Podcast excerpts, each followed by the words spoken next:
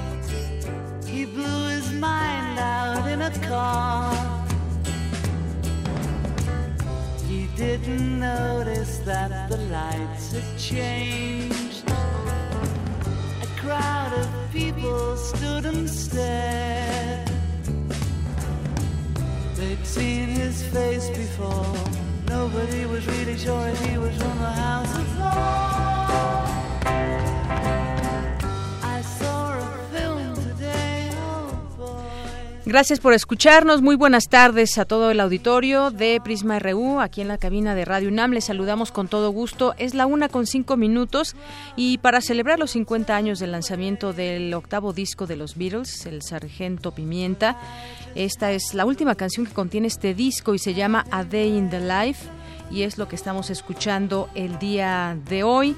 Una, también hay una aplicación ya multiplataforma de música que recopiló una lista estadística que revela que poco más de la mitad de escuchas del álbum son menores de 40 años. Ahí se ve la vigencia de los Beatles.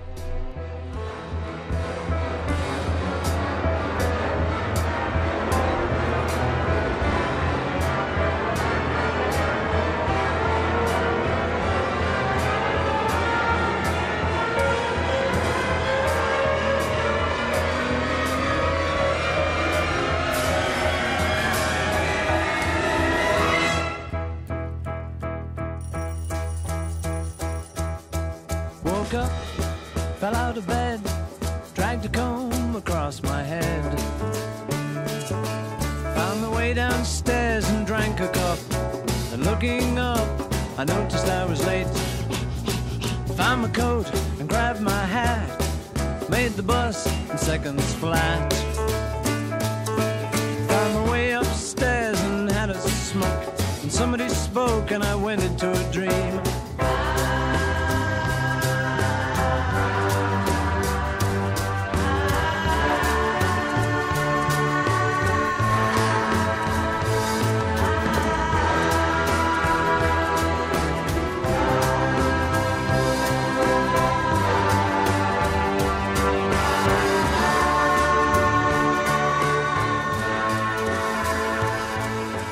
Así empezamos hoy Prisma RU y entre otras cosas le tendremos para este día varias notas eh, con opiniones de expertos y académicos sobre los temas, un sistema de ahorrador de agua que un estudiante del CCH Sur ganó el primer lugar en una feria de las ciencias, en la feria de las ciencias con un sistema ahorrador de agua para cuando uno se baña.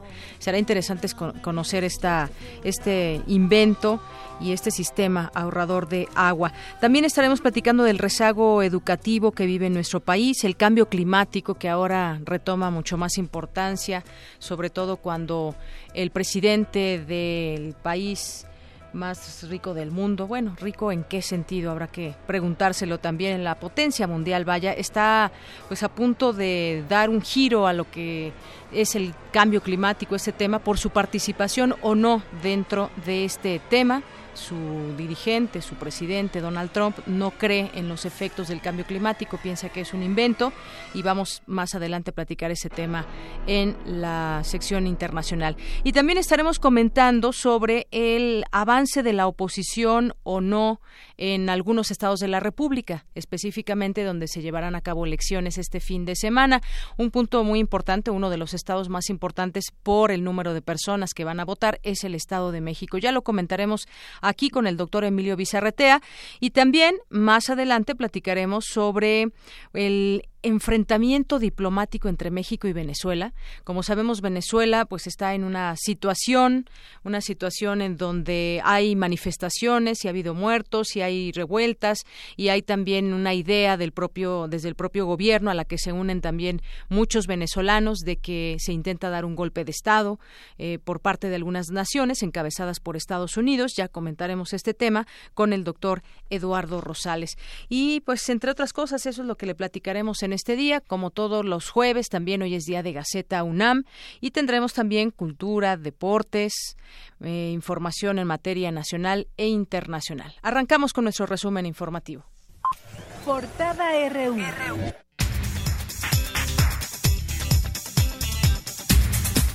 Hoy jueves, el primer día de junio de este año 2017, en nuestra portada universitaria, el rector de la UNAM, Enrique Graue, inició una visita de trabajo por Cuba, donde firmará un convenio de colaboración académica, científica y cultural con la Universidad de La Habana. México no cuenta con indicadores oficiales de derechos humanos y aún no se tienen datos sobre la corrupción, destaca un estudio realizado por la Comisión Nacional de los Derechos Humanos y el Instituto de Investigaciones Jurídicas de la UNAM. El cantautor tamaulipeco Rigo Tobar fue homenajeado en la UNAM como parte del ciclo de homenajes a compositores de música popular mexicana que se lleva a cabo en el Centro de Enseñanza para Extranjeros. El Museo Jumex exhibirá a partir de mañana viernes alrededor de 200 obras entre pinturas, películas, fotografías y esculturas de Andy Warhol. Es la mayor exposición del creador en México con obras de 18 museos internacionales. Hoy en nuestra portada nacional, México se encuentra en el sitio 142 de 163 países en el más reciente índice global de paz, en donde Siria ocupa el último lugar. El Congreso de Jalisco aprobó la madrugada de este jueves la iniciativa Sin voto no hay dinero, que reducirá en 60% el financiamiento a los partidos políticos en el Estado. Con conciertos de rock, función de lucha libre, respaldo de liderazgos partidistas y llamado al voto útil, ayer, tras 59 días, concluyeron las campañas electorales de los candidatos que aspiran a gobernar el Estado de México. En tanto, en Veracruz, el Comité Ejecutivo Estatal de Morena alista una denuncia por las agresiones ocurridas en Mixtla de Altamirano, en donde un joven simpatizante fue asesinado. El Consejo de la Judicatura Federal suspendió seis meses al juez federal Felipe Consuelo Soto, responsable en los últimos años de los procesos de quiebra de Mexicana de Aviación y Oceanografía. Estados Unidos no presentó un ultimátum a México en las negociaciones del acuerdo para comercializar azúcar mexicana en dicho país, aseveró el secretario de Economía, Ildefonso Guajardo Villarreal. Tres presuntos integrantes del grupo criminal encabezado por el capo Damaso López, alias el licenciado, fueron detenidos por el asesinato del periodista Maximino Rodríguez ocurrido el pasado 14 de abril. Al menos 942 personas fueron asesinadas en Guerrero en los primeros cinco meses del año, un promedio de seis víctimas al día, según cifras de la Secretaría de Seguridad Pública de la entidad. El alcalde de Ixtaltepec, Oaxaca, Oscar Toral Ríos, fue atacado a balazos este jueves en el municipio ubicado en el istmo de Tehuantepec, según la agencia Cuadratín. Un brazo del río Atoyac, el cual atraviesa por varias zonas de la ciudad de Puebla, se desbordó la tarde-noche de ayer a la altura de la exfábrica La Constancia, hoy convertida en complejo cultural. La Secretaría de Seguridad Pública de Oaxaca informó que se mantiene activo el Plan Estatal de Auxilio a la Población para mantener la seguridad de las personas tras la fuerte lluvia que se registra en la zona. Hoy en nuestra portada de Economía y Finanzas, analistas consultados por el Banco de México mejoraron su pronóstico de crecimiento para este año de 1.7 a 2.0% y elevaron su expectativa para la inflación para el cierre de 2017 al pasar de 5.70 a 5.90%. México cae al lugar 48 en el ranking de competitividad en el Anuario de Competitividad Mundial 2017. A continuación, mi compañero Abraham Menchaca nos tiene un avance de esta información. Así es, Deyanira, buenas tardes. Para el doctor Augusto Santiago Vázquez, académico de la Facultad de Estudios Superiores Aragón, este retroceso refleja el estado que guarda la economía nacional. Más adelante la información.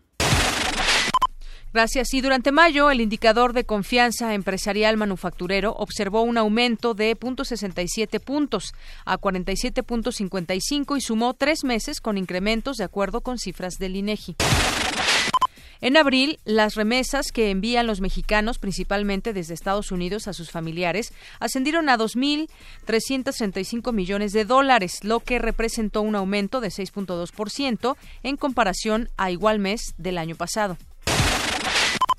En nuestra portada internacional de hoy, el exdirector del FBI, James Comey, despedido por el presidente estadounidense Donald Trump, testificará el 8 de junio ante el Senado sobre la interferencia rusa en la campaña electoral de 2016.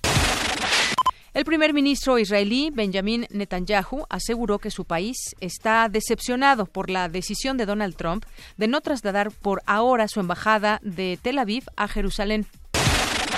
Un cohete japonés H-2A puso en órbita con éxito un satélite destinado a su red de geolocalización para Japón y otros países, que sumará precisión al sistema GPS estadounidense. Y nos vamos ahora con un avance de la información internacional que nos tendrá más adelante en nuestra segunda hora a detalle Eric Morales. ¿Qué tal, Eric? Buenas tardes. Buenas tardes, Dayanira. Este jueves el presidente estadounidense Donald Trump ofrecerá una conferencia de prensa para anunciar si retira o no a su país del Acuerdo de París contra el cambio climático. Los detalles más adelante. Gracias. Y nos vamos ahora a un avance de la información cultural con Tamara Quiros. Tamara, buenas tardes. Buenas tardes, Deyanira. La Dirección General de Culturas Populares anunció el lanzamiento del primer concurso nacional de composición 2017, Tradiciones y Fusiones Musicales, Propuestas Indígenas. Al respecto, platicaremos con el guitarrista Damián Martínez. Bien, y nos vamos con Isaí Morales en los deportes. ¿Qué tal, Deyanira? Muy buenas tardes. Hoy en el Zarpazo les presentaremos la segunda parte de la entrevista que le hicimos a Marco Antonio Zaragoza, quien está estudiando un doctorado en bioquímica en la UNAM. Más adelante todos los detalles. Gracias, Isaí. Campus RU.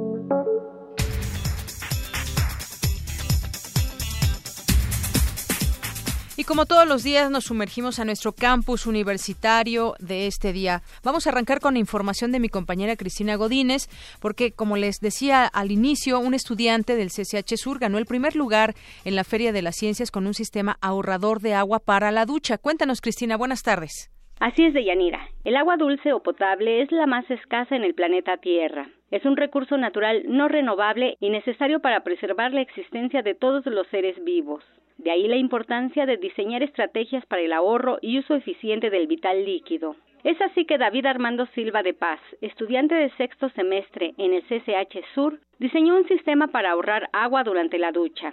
Habla el joven CCHero. Hicimos una investigación y vimos que el agua que se extrae del sistema Cutzamala es de aproximadamente 15 metros cúbicos por segundo y vemos que en general el problema del agua es uno de los problemas que si no se trata a tiempo, si no utilizamos soluciones viables para prevenirla, este problema va a ser dentro de 10 años una de las peores crisis que vayamos a tener en el Valle de México. Es por eso que, bueno, diseñamos este prototipo.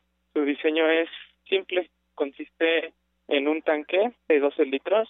De un lado tiene un control de temperatura, también tiene una conexión a la corriente de luz del otro lado tenemos una salida, una manguera y en el extremo de la manguera tenemos la regadera. David Armando nos explica el funcionamiento del sistema ahorrador. Primero en una cubeta graduada ponemos los 10 litros de agua que vamos a utilizar para bañarnos. Después los introducimos al tanque. El sistema también cuenta la resistencia que se encuentra por dentro. Esto va a servir para calentar el agua. Lo conectamos a una fuente de luz. Cuando ya está conectada, tenemos con el control de temperatura ajustar la temperatura a la que nos queremos bañar. Nosotros lo hicimos con 40 grados, tarda aproximadamente de 10 a 13 minutos en calentar. Una vez que ya está caliente el agua, entonces lo metemos a nuestro baño. En la tapadera del tanque tiene una taparrosca. En esa taparrosca insertamos una bomba manual de presión de aire. Hacemos presión, el agua va a empezar a salir por el extremo de la regadera y va a salir como una regadera de baño normal. Con su proyecto obtuvo el primer lugar en el concurso universitario Feria de las Ciencias, la Tecnología y la Innovación en la modalidad de diseño innovador. Esta es la tercera ocasión en que David Armando participa y gana con sus proyectos en la Feria de Ciencias. Antes desarrolló un prototipo de desalinizador de agua de mar y otro fue el diseño de una crayola para pizarrón blanco. El alumno reconoce el impulso que ha recibido de su padre Justino Fernando Silva Zárate, quien también es profesor de física en el CCH Sur. De Yanira, esta es la información. Buenas tardes. Gracias, Cristina. Muy buenas tardes. Vamos ahora con mi compañera Virginia Sánchez sobre el rezago educativo, esta información, el rezago que vive en nuestro país, que responde en gran medida a modelos y prácticas educativas obsoletas. Adelante, Vicky. Buenas tardes, Yanira y auditorio de Prisma RU. La educación en nuestro país vive un preocupante rezago. Un ejemplo de esta situación se puede observar en el declive que ha presentado México desde que se incorporó en el año 2000 al Programa Internacional para la Evaluación de Estudiantes, PISA. El atraso también se ve reflejado en los resultados de la prueba Plan Nacional para la Evaluación de los Aprendizajes Planea, en la cual, del periodo 2014-2015, en lenguaje y comunicación, a nivel primaria se encontró que el 50% de los estudiantes se ubicaron en el nivel más bajo, en una escala que va del 1 al 4. En el caso de secundaria, el 46% de los estudiantes apenas alcanzaron el nivel 2. Estos son algunos de los elementos que nos sirven para identificar las deficiencias educativas. Sin embargo, es importante distinguir ciertas brechas ya existentes manifestadas por diversos sectores de la población que les imposibilita su desarrollo económico y profesional. Así lo señaló la doctora Gabriela de la Cruz Flores, del Instituto de Investigaciones sobre la Universidad y la Educación de la UNAM. Por ejemplo, siguiendo con los resultados de la prueba de planea, ¿no? Algo que llama mucho la atención y que bueno, no es algo que nos sorprenda, ¿no? Pero bueno, ya verlo con datos pues resulta bastante ilustrativo de estas dificultades que tiene nuestro sistema educativo. Por ejemplo, las escuelas indígenas son las que de manera recurrente también manifiestan un nivel insuficiente en estas pruebas, un nivel 1, entonces, bueno, ahí encontramos un problema importante, la atención a las escuelas indígenas. Y en el caso de secundaria, por ejemplo, vemos problemas recurrentes en cuanto a logros insuficientes en las escuelas comunitarias, ¿no? Entonces, ahí ya está como muy focalizado, que eso, además, en términos de intervención y de atención focalizada, pues nos permite la evaluación ir centrando nichos específicos para atenderlos con equidad a estos sectores y a estos grupos que podríamos decir que son vulnerables a sufrir estas dificultades en, de logro educativo. La especialista advierte que en los sectores con mayores niveles de marginación se recrudecen los resultados cuando vemos los resultados que se tienen de estas pruebas, llama mucho la atención, por ejemplo, que ciertos sectores como son los grupos, las personas con discapacidad e incluso los migrantes, también encontramos ahí ciertas dificultades. Entonces, bueno, esto creo que es importante destacarlo porque nos remarca la importancia de que estas deficiencias que puede tener nuestro propio sistema educativo se cristalizan de manera particular en la población que tiene mayores carencias, ¿no? De la Cruz Flores asegura que hemos llegado a un tope, a un nivel de insatisfacción, de modelos que ya no están funcionando y prácticas educativas que ya no son acordes al contexto actual, por lo que enfatiza la importancia de entender que en el ámbito social también tenemos mucho que hacer. Por ejemplo, como familia debemos involucrarnos en estos procesos educativos, con una participación activa dentro de las escuelas e incluso en la solicitud de rendición de cuentas hacia las escuelas y al Estado en general, y no perder que el foco principal es que la educación es un derecho que debe ser de calidad e incluyente. Hasta aquí la información. Buenas tardes. Gracias, Vicky. Muy buenas tardes. Vamos ahora con mi compañero Jorge Díaz. El presidente Donald Trump solo ve sus negocios y beneficio económico en el tema del cambio climático. Mi compañero Jorge Díaz nos presenta la siguiente información. Adelante, Jorge. Deyanira, buenas tardes. Y es que recordarás que apenas el pasado 29 de marzo el presidente de Estados Unidos firmó una orden ejecutiva con seis medidas para recuperar la producción de energías fósiles, petróleo concretamente, y que amenaza con acelerar el cambio climático del planeta. El mandatario estadounidense busca con su visión empresarial hacer llegar recursos económicos para su país con la utilización justamente del petróleo y deja de lado el interés mundial de cuidar el medio ambiente. El doctor eh, Jesús Antonio del Río Portilla, director del Instituto de Energías Renovables de la UNAM, dijo en entrevista para Radio UNAM que la intención de Trump es regresar 30 años a su país en política energética. Escuchemos. Es una posición muy, muy egoísta. Lo que le interesa al presidente Trump son, solo son sus empresas, ganar, tener ganancias exorbitantes en el menor tiempo posible. Y con eso es una posición que no debe tener ningún mandatario de ningún país. El mandatario de un país es para que precisamente la gente tenga bienestar, para que los pueblos puedan tener una visión de bienestar de largo plazo. El señor Trump no tiene esa visión, tiene una visión totalmente egoísta y solo quiere beneficio personal, como lo estamos viendo en estos días. México se preocupa por el tema, aunque la producción de energía fotovoltaica, eólica y a través de las aguas oceánicas está por debajo del promedio mundial. El instituto a su cargo genera cada vez más tecnologías que ayudan a la ecología nacional.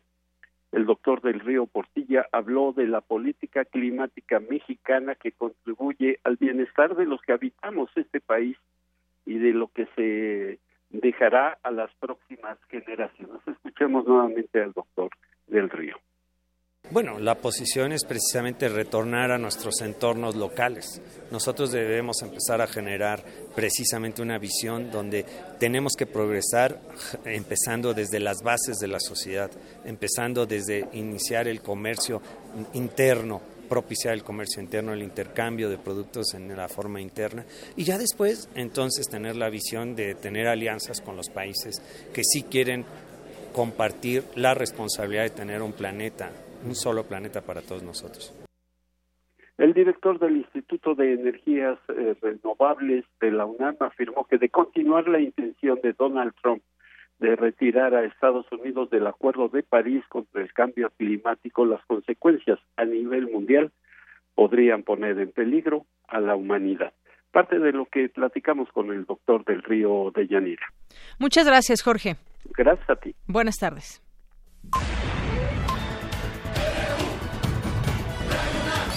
Prisma RU. Con Deyanira Morán. Para nosotros, tu opinión es muy importante. Síguenos en Facebook como Prisma RU.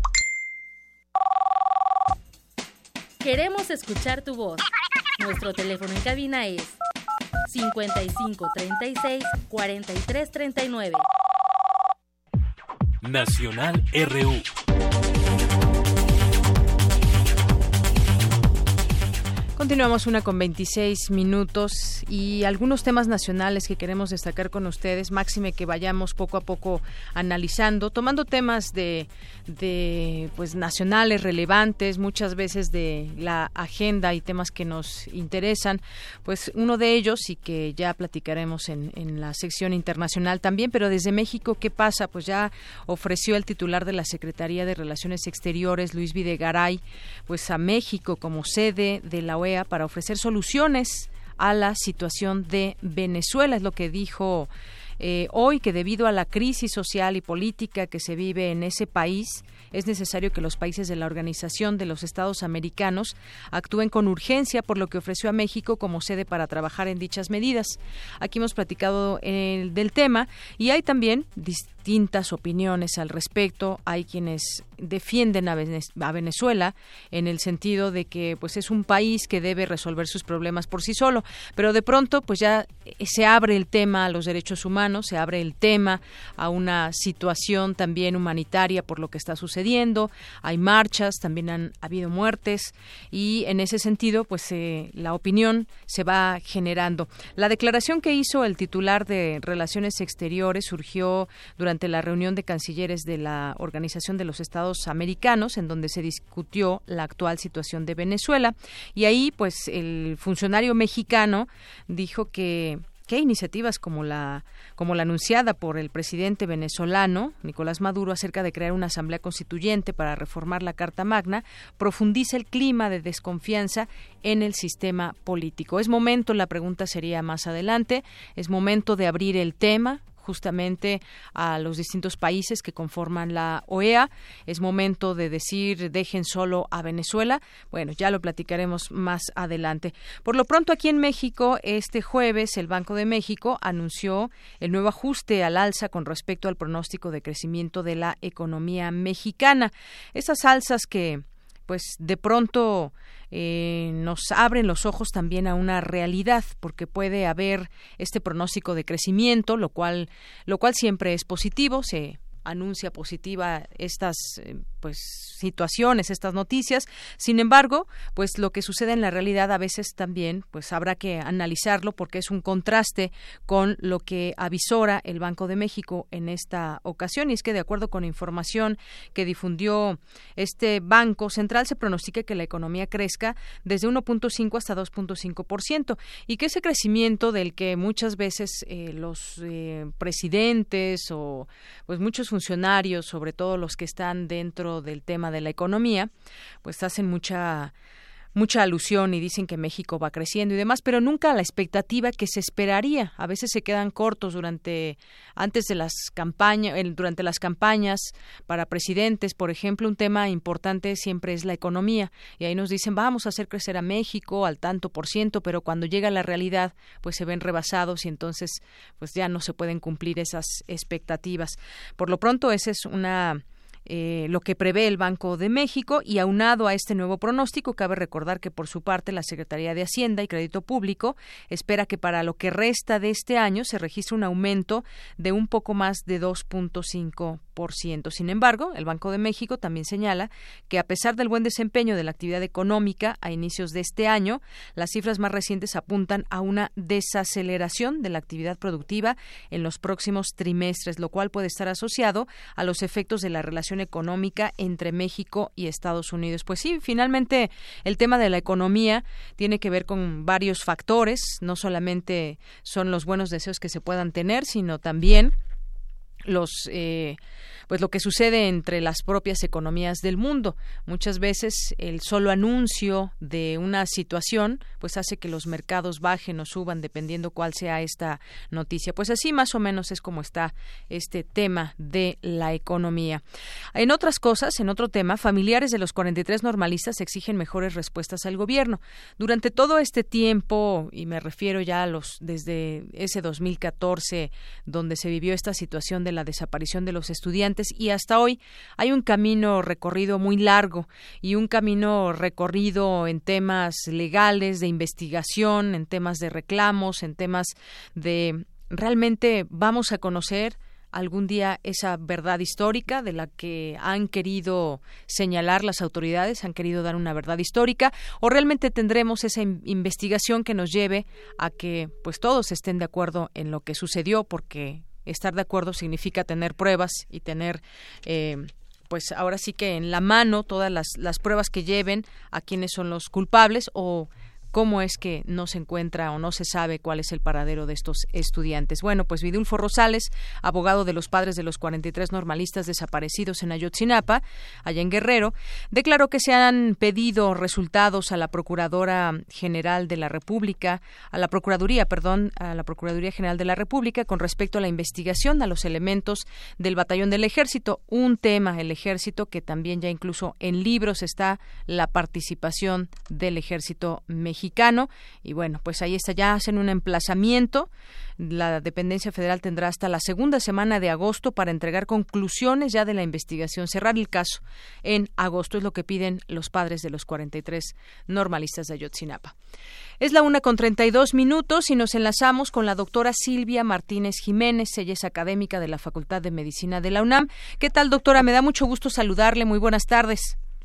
Hola, ¿qué tal? Muy buenas tardes a usted y a toda su audiencia. Bien, pues vamos a cambiar de tema y también eh, entrar a lo que pueda en este respecto eh, comentarnos de parte de la Facultad de Medicina de la UNAM como opinión usted como doctora porque pues el gobierno de la Ciudad de México ha detectado casos de cáncer cervicouterino en el último año. Se habla de 894 casos.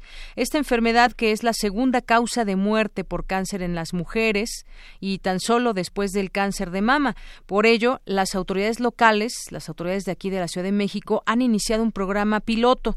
Este consiste en vacunar a niños varones de 11 años para evitar la transmisión del virus a mujeres y reducir así el 50% de los casos en la capital. Sin embargo, pues esta vacuna no todas las niñas tampoco se la ponen porque hay contraindicaciones o, efectos secundarios y ahora pues está eh, pues está señalando la posibilidad de que también se vacune a niños. ¿Cómo ve usted de entrada el tema y esta propuesta, doctora?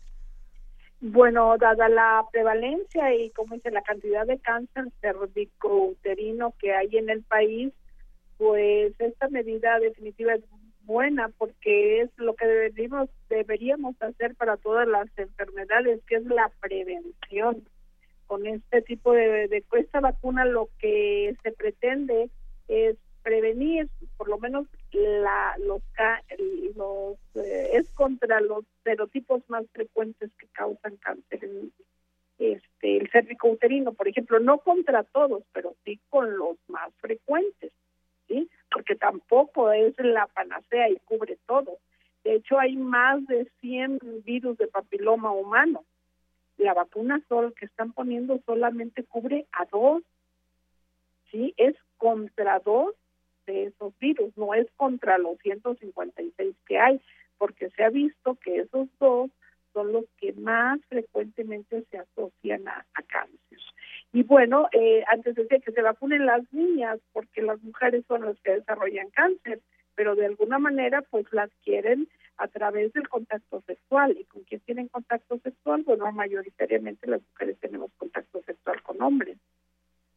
Oiga, doctora, y en este sentido, pues a veces queda todavía esa duda ya en las escuelas eh, públicas, privadas, pues va esta, llega esta campaña, sobre todo para las niñas, y es a partir de los nueve años de edad, más o menos cuando van en quinto de primaria, y en este en este caso con los niños es hasta los once, pero ¿qué, tan, ¿qué nos puede usted decir? ¿Usted sí recomienda que se pongan esa vacuna? Se lo pregunto porque también hay voces eh, que señalan que las contraindicaciones y los efectos secundarios pues pueden ser también muy fuertes si han habido casos, no sé si estén enteramente y completamente ligados a, eh, a la vacuna. ¿Usted qué opina de esto?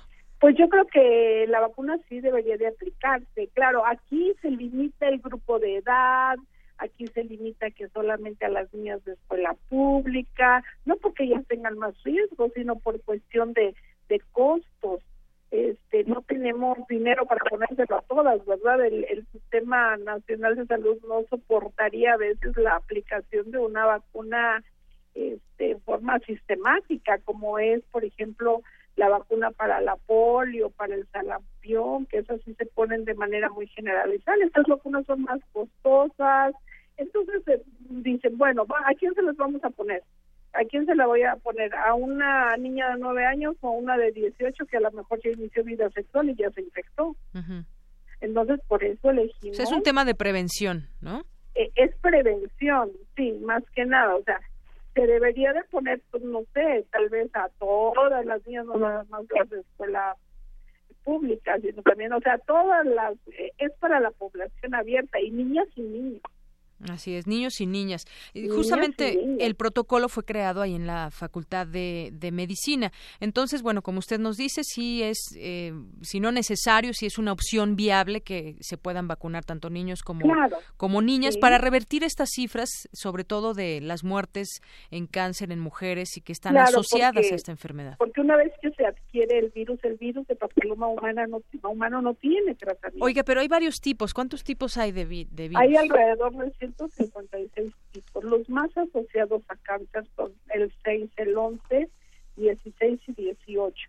Hay una vacuna, una vacuna que, este, ¿cómo se llama? Que eh, cubre para dos virus, 16 y 18, y hay una vacuna para cuatro virus, que es 16 para el virus 6, 11, 16 y 18, o sea, son dos más que el anterior, y recientemente están eh, aprobando en algunos países, ya aprobaron una vacuna que tiene nueve, nueve, que protege contra nueve serotipos de papiloma. Entonces, bueno, pues eso va a seguir evolucionando en relación a la pues a una mejor vacuna, ¿verdad? También que tenga menos efectos adversos, tal vez también hay una evolución eso sería una involución en el costo, ¿verdad? A lo mejor más adelante los precios serían más accesibles para pues aplicarlos a la población que lo requiere.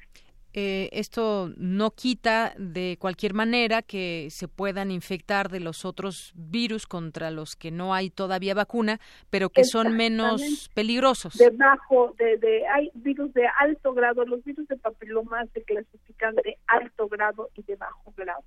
Definitivamente los de alto grado son aquellos asociados a cáncer y de los asociados a cáncer vieron cuál es el más frecuente y contra eso hicieron las primeras vacunas.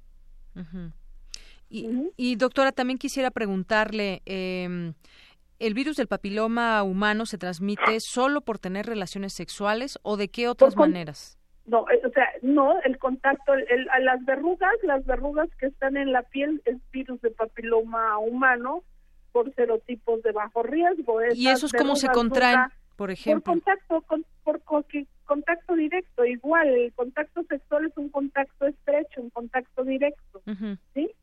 y las verrugas son este cómo se llama el, virus de papiloma humano. Es decir una simple verruga que podamos tener en el cuello es papiloma sí desde luego.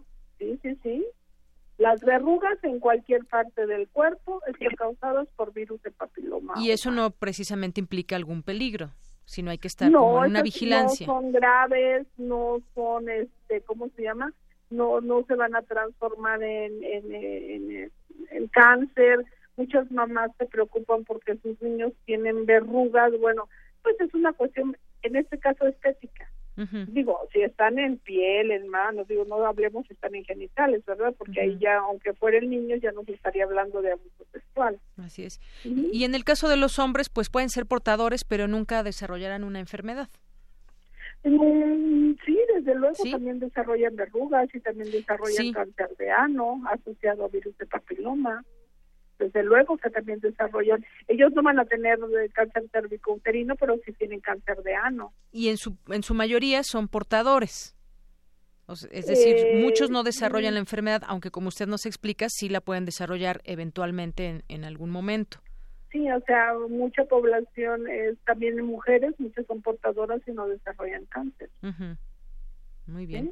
Pues así están más o menos estas eh, cifras y también, bueno, pues lo que dice la propia Organización Mundial de la Salud del cáncer cérvico-uterino, que es el segundo tipo de cáncer más frecuente en las mujeres de las regiones menos desarrolladas. Aquí también entra un factor interesante que es, el, pobreza, exacto, el de la pobreza. Y así es, y bueno, mientras se pueda prevenir, yo sí estoy a favor de la vacunación, de todas aquellas enfermedades pues que puedan ser prevenibles por vacunación o por lo menos disminuir la incidencia de, su aparición, o sea, que aparezcan menos. Así es. Bueno, pues que se informen todo lo que deseen saber sobre esta sobre esta vacuna. ¿Hay efectos secundarios que ustedes hayan detectado que puedan pues que puedan de manera fuerte afectar a, Mire, todas las vacunas y todos los biológicos que se administran, o sea, toda aquella sustancia externa que se administra al organismo puede tener un efecto eh, adverso, una reacción desde el, desde el piquete, ¿no? Desde la inyección. Desde ahí pues será, ay, que le duele, que no le duele, que se le hizo un moretón, que eh, pero eh, los efectos adversos, sea, las reacciones graves, pues son raras, no son, eh, como se llama, muy frecuentes. Y bueno, en realidad eh, son vacunas que no tienen más de 10 años aplicándose y que esto pues en realidad tenemos que esperar más tiempo para ver. Y además no se lo ha puesto tanta gente aquí en México como para pudiéramos decirlo, ¿no? Así es. bueno, pues ahí está el, el, tema. Entonces sí es recomendable esta vacuna y en las edades en que se está diciendo porque es previo a que se inicie, la, vida la vida sexual en las jóvenes. Las jóvenes y los jóvenes. Muy bien. Bueno, pues doctora, muchas gracias por eh, platicarnos acerca de esta vacuna que sigue causando, porque hay incluso grupos que se han unido y informan y dicen que no es tan buena esta vacuna y demás. pero va a haber grupos contra, contra todo, ¿no? Siempre va a haber grupos contra todo, digo, eso es normal en una sociedad, pero yo, si tuviera, bueno, yo a mis hijas las vacuné. Muy bien. No, alguien, mi recomendación sería esto, ¿no? Que si tienen la opción de vacunar a sus hijos, los vacunen. Muy bien. Pues doctora Silvia, muchas gracias. Hasta luego. Hasta luego, muy buenas tardes. La doctora Silvia Martínez Jiménez es académica de la Facultad de Medicina de la UNAM. Prisma RU. Queremos conocer tu opinión. Síguenos en Twitter como arroba PrismaRU. Queremos escuchar tu voz. Nuestro teléfono en cabina es 55 36 43 39. Continuamos una de la tarde con 43 minutos. Bueno, hay otro tema. ¿Se, ¿se acuerdan de Nochixtlán, lo que sucedió allá en Oaxaca en, su momento, donde una represión que tuvo todas esas características y después se trató de ocultar la información diciendo que los policías no iban armados y demás? Bueno, pues ahora acusan a Gabino Cue, que era el gobernador de Oaxaca, de ser responsable de la represión ocurrida en Nochixtlán. El defensor de los derechos humanos del pueblo en el estado de Oaxaca, Arturo Payne, informó que Gabino Cue, exmandatario estatal, fue el responsable de eh, los muertos que hubo allá en Ochixtlán el pasado 19 de junio en 2016, ya prácticamente un año, donde policías federales y estatales desalojaron por la fuerza a pobladores y profesores que protestaban contra la reforma educativa, un hecho que resultó con siete personas fallecidas. Durante una reunión que hubo entre integrantes del Comité de Víctimas por la Justicia y la Verdad con el actual gobernador Alejandro Murat, se reconoció que después del enfrentamiento, Cue se negó a buscar solución al conflicto por medio del diálogo. Y no si ustedes recuerden este, este momento cuando pues empezó a surgir la información era muy escasa e incluso algunas estaciones pequeñas y algunas personas que estaban cubriendo el evento, algunos periodistas, eh, pudieron transmitir a través de Periscope eh, lo que estaba sucediendo al momento. Y ahí fue solamente así es que nos pudimos dar cuenta ese ataque también que venía de las policías hacia los pobladores, como varias escuelas tuvieron que funcionar como hospitales improvisados en ese momento para atender a los heridos y lo que se vio pues se vio quizás no por masivamente, no se vio masivamente, pero las investigaciones ahora están llevando a que quien fue el responsable en ese momento, porque pues las fuerzas estatales obedecen al gobernador, a la autoridad de, del gobierno del estado, las federales pues a la federación y en ese sentido pues se habla de que quien habría abierto fuego fueron estas policías estatales y que estaban ahí apoyadas por la federación. También se recordó que aceptó eh, que CUE aceptó haber solicitado a la Federación el desalojo de los manifestantes de Nochixtlán y por tanto reconoció su responsabilidad en este suceso. Aquí la pregunta sería, ¿habrá alguna situación por la cual tenga que pagar Gabino Cue? Y me refiero ya en un sentido legal si es que todo apunta a que él es uno de los responsables. Y si no, pues qué bueno que sepamos que lo acusan a este exgobernador de Oaxaca, pero pues la justicia no es solamente decirlo, qué bueno que las investigaciones van revelando los hechos como fue y un tema, el de Nochixtlán, que ojalá no vuelva a suceder en nuestro, en nuestro país. Y esto depende mucho también de esa coordinación que tengan las policías. Y bueno, pues hablando de policías, policías de Guerrero realizan un paro de labores en exigencia de mejores condiciones y son cesados de sus puestos. Cifras de la Secretaría de Seguridad Pública de este estado demostraron que tan solo en los primeros cinco meses de este 2017, en el estado de Guerrero han sido asesinados al menos, al menos 942 personas. Es un panorama eh, difícil y casi mil policías estatales declararon, se declararon en paro de labores en demanda, en demanda de mejores condiciones laborales. Bueno, pues todo este tema de la federación donde el secretario de Gobernación Osorio Chong siempre está señalando en la Conferencia Nacional de Gobernadores, eh, la CONAGO y en distintas oportunidades, pues la, la, responsabilidad que tiene cada gobernador para que se puedan llevar a cabo estas acciones en coordinación, si quieren con la federación, pero también que las policías empiecen a trabajar y empiecen a ser útiles en los estados y en los municipios. Bueno, pues ahora casi mil policías estatales, como si no eh, se necesitaran en distintos eh, lugares, pues están en paro de labores. También hay información de diarios locales, los esfuerzos de los últimos días de llegar a un acuerdo con los policías no han funcionado en ningún momento para nada, ya que el día de ayer tan solo 176 agentes fueron notificados de su cese definitivo de la corporación. Entre las demandas de los agentes se exige se regrese al esquema de tres días de trabajo, tres días de, de descanso, un bono de riesgo y entre otras cosas. Pues habrá que saber negociar o de plano pues hacer otra planilla de, no planilla, otra eh, corporación o incluir a otras personas que estén interesadas en trabajar como policía estatal. Pero mientras tanto, los grupos delictivos siguen operando en esta entidad. Y bueno, pues México, México está entre los últimos lugares del ranking de competitividad mundial. Voy a ir con esta información de mi compañero Abraham Menchaca porque México perdió lugares en este tema de la competitividad y mi compañero Abraham Menchaca nos habla acerca de esta sorpresiva caída. Adelante, Abraham. ¿Qué tal, Deyanira? Buenas tardes. México retrocedió tres posiciones en el ranking mundial de competitividad 2017 que elabora el Centro de Competitividad del Instituto de Negocios Suizo al ubicarse en el puesto 48 de 63. Esta es la posición más baja desde 2008 y representa la caída de 16 lugares en lo que va del sexenio, desde el puesto 32 que tenía en 2013. Para el doctor Augusto Santiago Vázquez, académico de la Facultad de Estudios Superiores Aragón, este retroceso refleja el estado que guarda la economía nacional. México se ubica en el tercer lugar entre los países de América Latina, por abajo de Chile y Panamá, y abajo de México están una serie de países como son Perú, Jamaica, República Dominicana y otros. Ahora bien, hay también aquí otro factor. Determinados analistas, por ejemplo, han mejorado su pronóstico para el crecimiento económico, que es en el crecimiento económico en donde incide esto.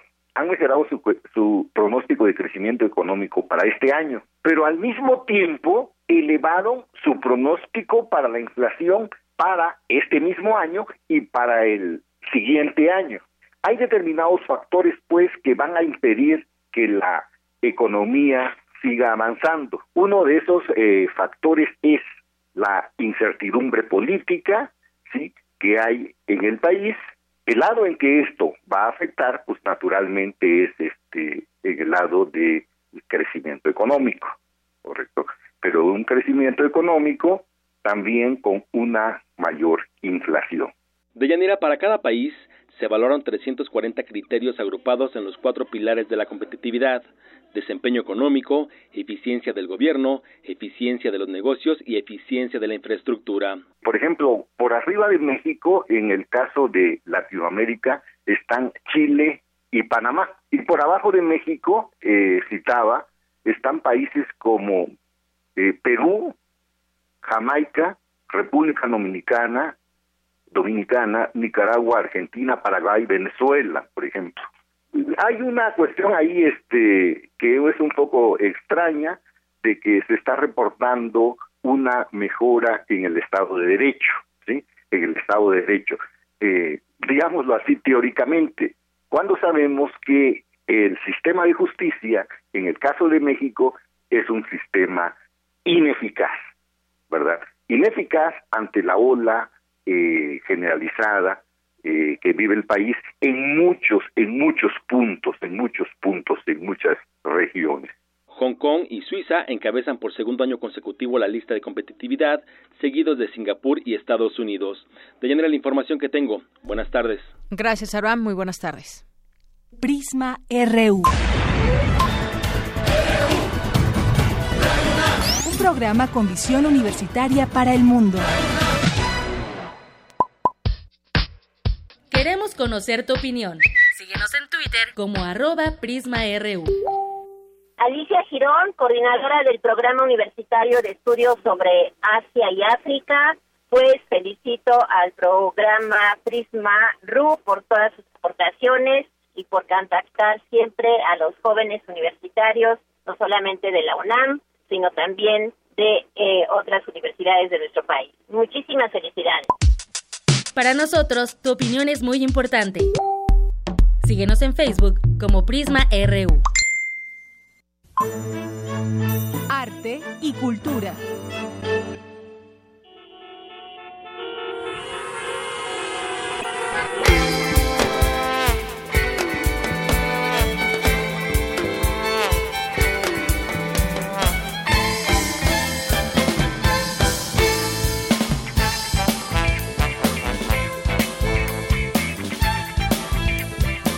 A la cultura, hoy arrancando con música, Tamara. Así es, Deyanira. En México existen 68 lenguas indígenas nacionales y 364 variantes lingüísticas. En este momento escuchamos Batisha Taxnal, una canción del disco Espíritu de la Tierra del grupo Shak Tsebul. Iniciamos así esta sección, así como bien lo dices, con música y a este ritmo, porque en la línea nos acompaña Damián Martínez. Él es compositor, guitarrista y creador del rock de los pueblos indígenas, también conocido como Batsit Rock. Damián, bienvenido y muy buenas tardes. Buenas tardes, ¿qué tal? Hoy nos tienes información muy importante sobre la convocatoria eh, a músicos y compositores indígenas lanzada por la Dirección de Culturas Populares, Indígenas y Urbanas. ¿Quiénes pueden participar en esta convocatoria?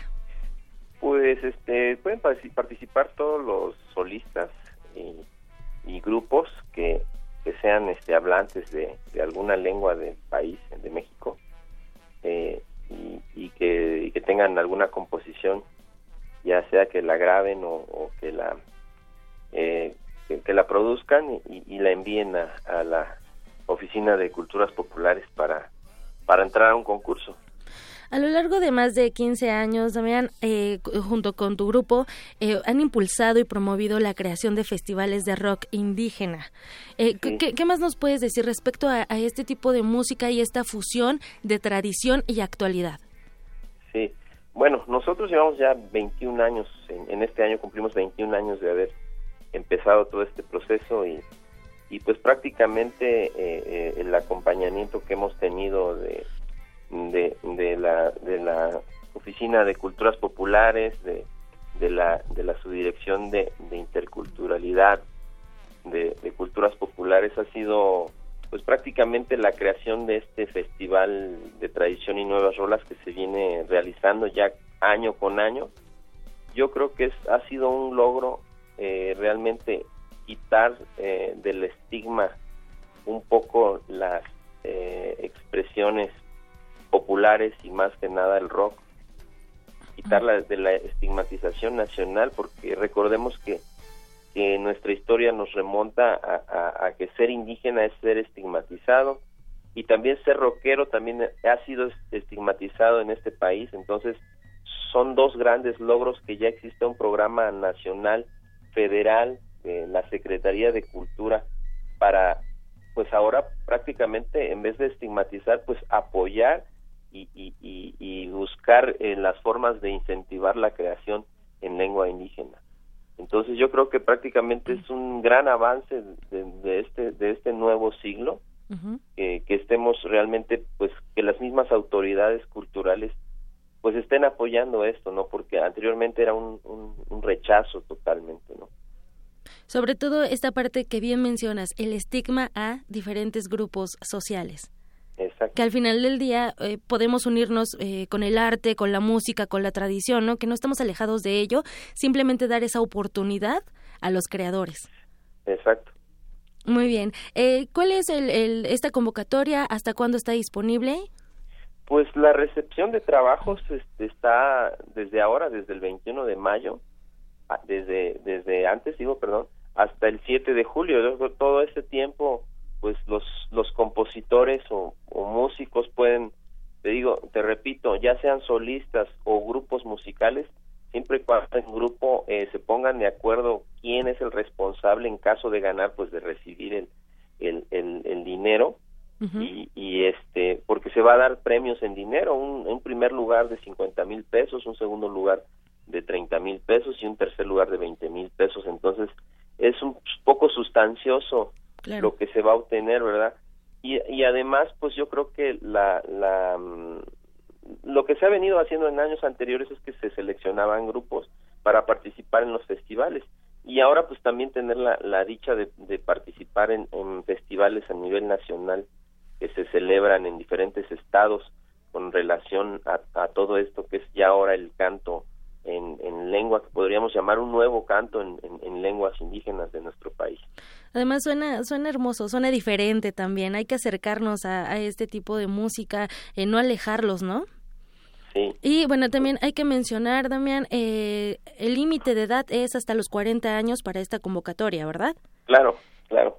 Ok, y también, eh, bueno, los que participen podrán eh, se publicarán sus obras ganadoras en un disco conmemorativo. Exacto. Además tienen que ser obras inéditas, o sea, quiere decir que no las hayan publicado antes. Perfecto. En, otra en otra colección o en otra convocatoria o, son tienen que ser totalmente inéditas, quiere decir nuevas o quizás que las compusieron antes pero no las han publicado, ¿verdad? Pero sí composiciones nuevas, queremos cosas frescas, ¿verdad? Claro, que nadie las haya escuchado para que participen. Damián, agradecemos mucho eh, tu participación con nosotros y sobre todo por compartirnos la información que sin duda este proyecto eh, crea un espacio que contribuye al reconocimiento y el aprecio de una nueva forma de reposicionamiento en la dinámica musical de los pueblos indígenas. Y además la cuestión de hacer un concurso no es para ver quién es mejor que otros. Yo creo que habrán trabajos muy muy este significativos ya que ya que el, el, en sí el proyecto de los festivales que se han hecho con tradición y nuevas rolas han han sembrado y germinado ya ya mucha mucha muchos eh, compositores nuevos muy jóvenes. Yo creo que sí va a haber mucha variedad. Eh, eh, esto de sacar primero y segundo y tercer lugar es más que nada un, un aliciente para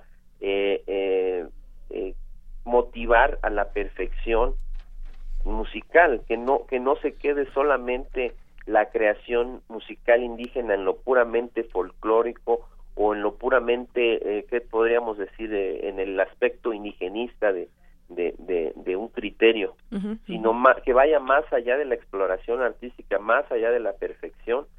Por eso se, se, se ideó decir, bueno, vamos a hacer un concurso como como está el concurso de, mm, nacional de poesía indígena, el premio Netzahualcoyotl. Así es. Que también es, es una especie de, de, buscar eh, eh, eh, que los artistas realmente se metan en una especie quizás de competencia sana que propicie prácticamente el perfeccionamiento, que no nos quedemos puramente en, en las cuestiones folclóricas que a veces dañan muchísimo la representación de la cultura indígena, ya que la cultura indígena es una cultura viva y es una cultura que, que, está dispuesta a la evolución y al perfeccionamiento, ¿verdad?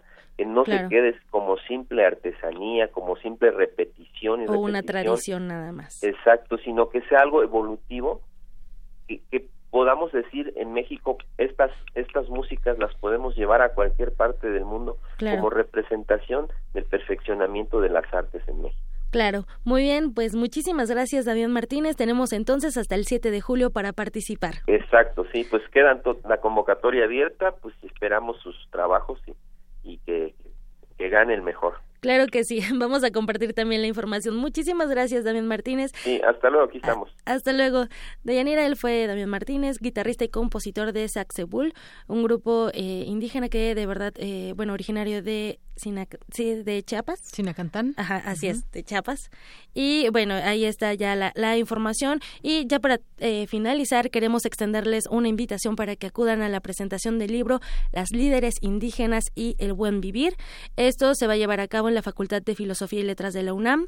Participan eh, Ismeray Betanzos, Guadalupe Martínez y Daniela Juárez, Evangelina Mendizábal también. Esto es, eh, lo repito, en la Facultad de Filosofía y Letras de la UNAM en la aula magna el 9 de junio de este año a las 13 horas. Están invitados también para la presentación de este libro. Eh, la invitación nos los hace el Programa Universitario de Diversidad Cultural e Interculturalidad. Muy bien, pues muchas gracias. Les deseo una excelente tarde. Por la invitación. Gracias, buenas tardes. Vamos a el resumen informativo. Prisma RU.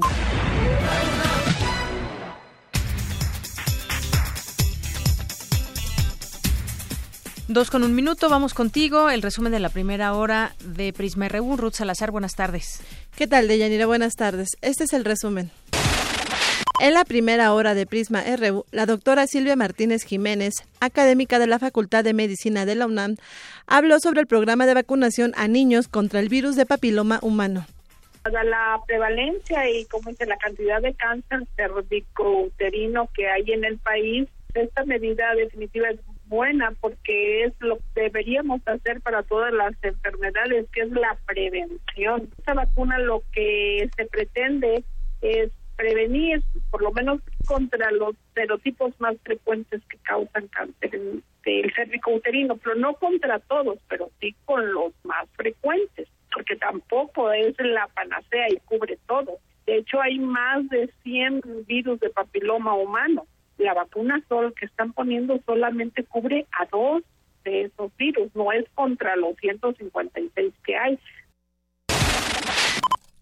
No se vayan, en la segunda hora de Prisma RU hablaremos con Daniela Lombardo, politóloga de la Facultad de Ciencias Políticas y Sociales de la UNAM y activista femenina, feminista, sobre el taller de desprincesamiento para niñas que se impartirá aquí en Radio UNAM a partir del próximo sábado 3 de junio.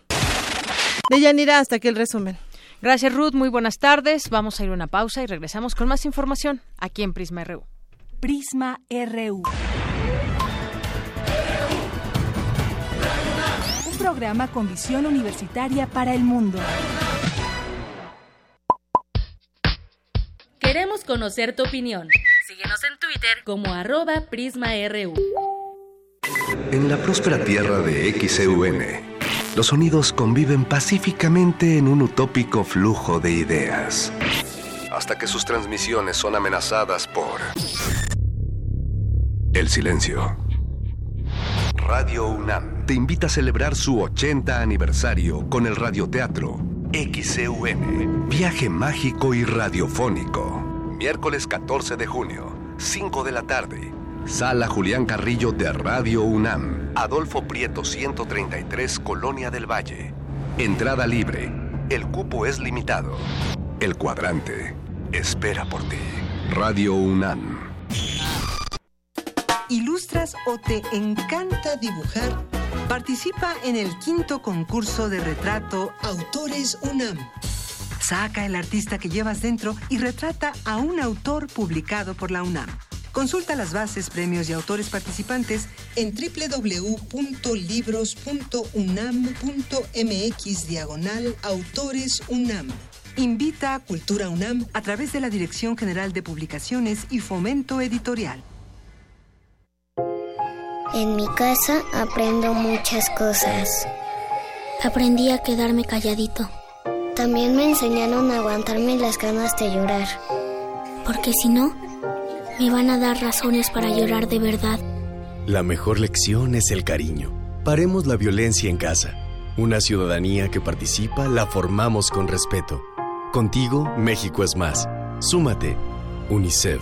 Instituto Nacional Electoral. INE. Esta celebración es de traje. Nosotros ponemos el sonido y tú los oídos. Radio UNAM te invita al festejo de su 80 aniversario con un maratón radiofónico del que tú podrás ser parte. Una mega fiesta al aire. Conciertos, programas especiales, mesas redondas, transmisiones en vivo y la presentación del radioteatro original. XEUN. Un viaje mágico y misterioso por las ondas sonoras. Transmite con nosotros el próximo 14 de junio en las instalaciones de Radio UNAM. Adolfo Prieto 133, Colonia del Valle, desde las 7 de la mañana hasta la medianoche. La entrada es libre. La fiesta de cumpleaños es en tu casa, es en Radio UNAM. Experiencia sonora.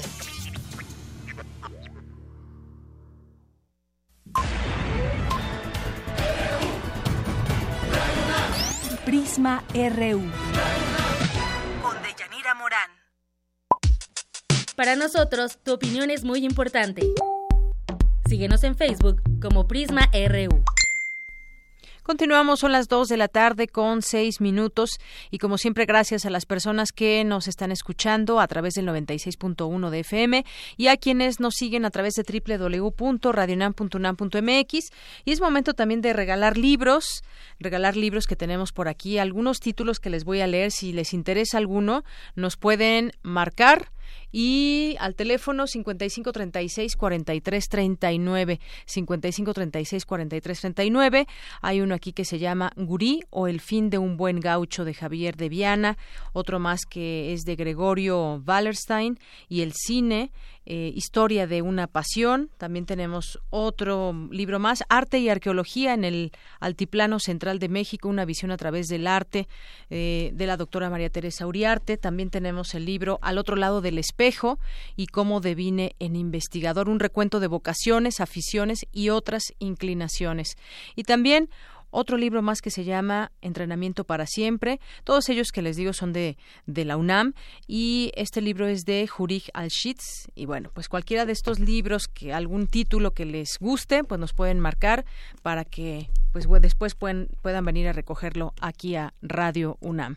Son las dos con ocho minutos y bueno, pues les decía, gracias a las personas que nos están sintonizando, como siempre mandamos saludos por aquí que nos eh, mandan saludos de culturas populares, a El Sarco y también, nos dice Edgar Chávez García también, nos escribe por aquí Francisco Rodríguez, muchas gracias. También Edgar Chávez nos dice lo de vacunar solo a niñas contra el BPH es absurdo, es como exponer a la mitad de la población. Gracias por sus comentarios. Eh, César Soto, Ricardo Rangel, Ángel Alemán, José Luis Sánchez, gracias por estar con nosotros. Carmi Unamita entre otras personas. Rosendo también nos escribe por aquí. Gracias a las personas que se hacen presentes a través de esta vía. Y vámonos con la información. Ahora le toca esta nota a mi compañera Cindy Pérez Ramírez y nos tiene información acerca del agave, esta planta tan famosa y que le da identidad a nuestro país. Adelante, Cindy. Buenas tardes, de Yanira y Auditorio de Prisma RU. El género agave cuenta con cerca de 200 especies y México alberga 150 de ellas, es decir, el 75% de este grupo de plantas. La más conocida, agave tequilana o variedad azul, es utilizada para obtener el tequila o el mezcal. Sin embargo, también puede ocuparse para crear alimentos funcionales. En entrevista con Prisma RU, la académica de la Facultad de Estudios Superiores Cuautitlán de la UNAM, Guadalupe Sosa, señaló que los fructanos del agave tienen la función de actuar como fibra, beneficiando a las bacterias del intestino grueso. Estas fibras en particular quedan almacenadas en el colon y favorecen el crecimiento de bacterias que son benéficas para la salud. También se ha por allí reportado que favorecen eh, algunas eh, cuestiones para la pérdida de peso. Esto porque se ha encontrado que dependiendo del tamaño de las moléculas, es decir, el grado de polimerización, puede tener cierto beneficio para la salud adicional o no, puede ser más favorable o más eficiente. Como parte del proyecto Aplicación de ultrasonido y ultrafiltración en el proceso de productos diferenciados de fructanos de agave, Guadalupe Sosa y un grupo de investigadoras analizaron la importancia de los fructanos en la elaboración de alimentos como pan de caja, barras de cereal y yogur. Ya tiene más de un año que se empezó a trabajar con con, la empresa Miles Campos Azules. En este caso lo que se buscaba era tener fructanos de diferente grado de polimerización, es decir, eh, de diferente tamaño en cuanto al número de moléculas enlazadas, sin tener impacto en cuanto a la apreciación de las características que pudieran ser atractivas para el consumidor, pero generando el beneficio de que estamos consumiendo pues fibra. De Yanira, la investigadora nos comentó que actualmente existe interés de la industria para la aplicación de los fructanos en los alimentos. Hasta aquí mi reporte. Muy buenas tardes.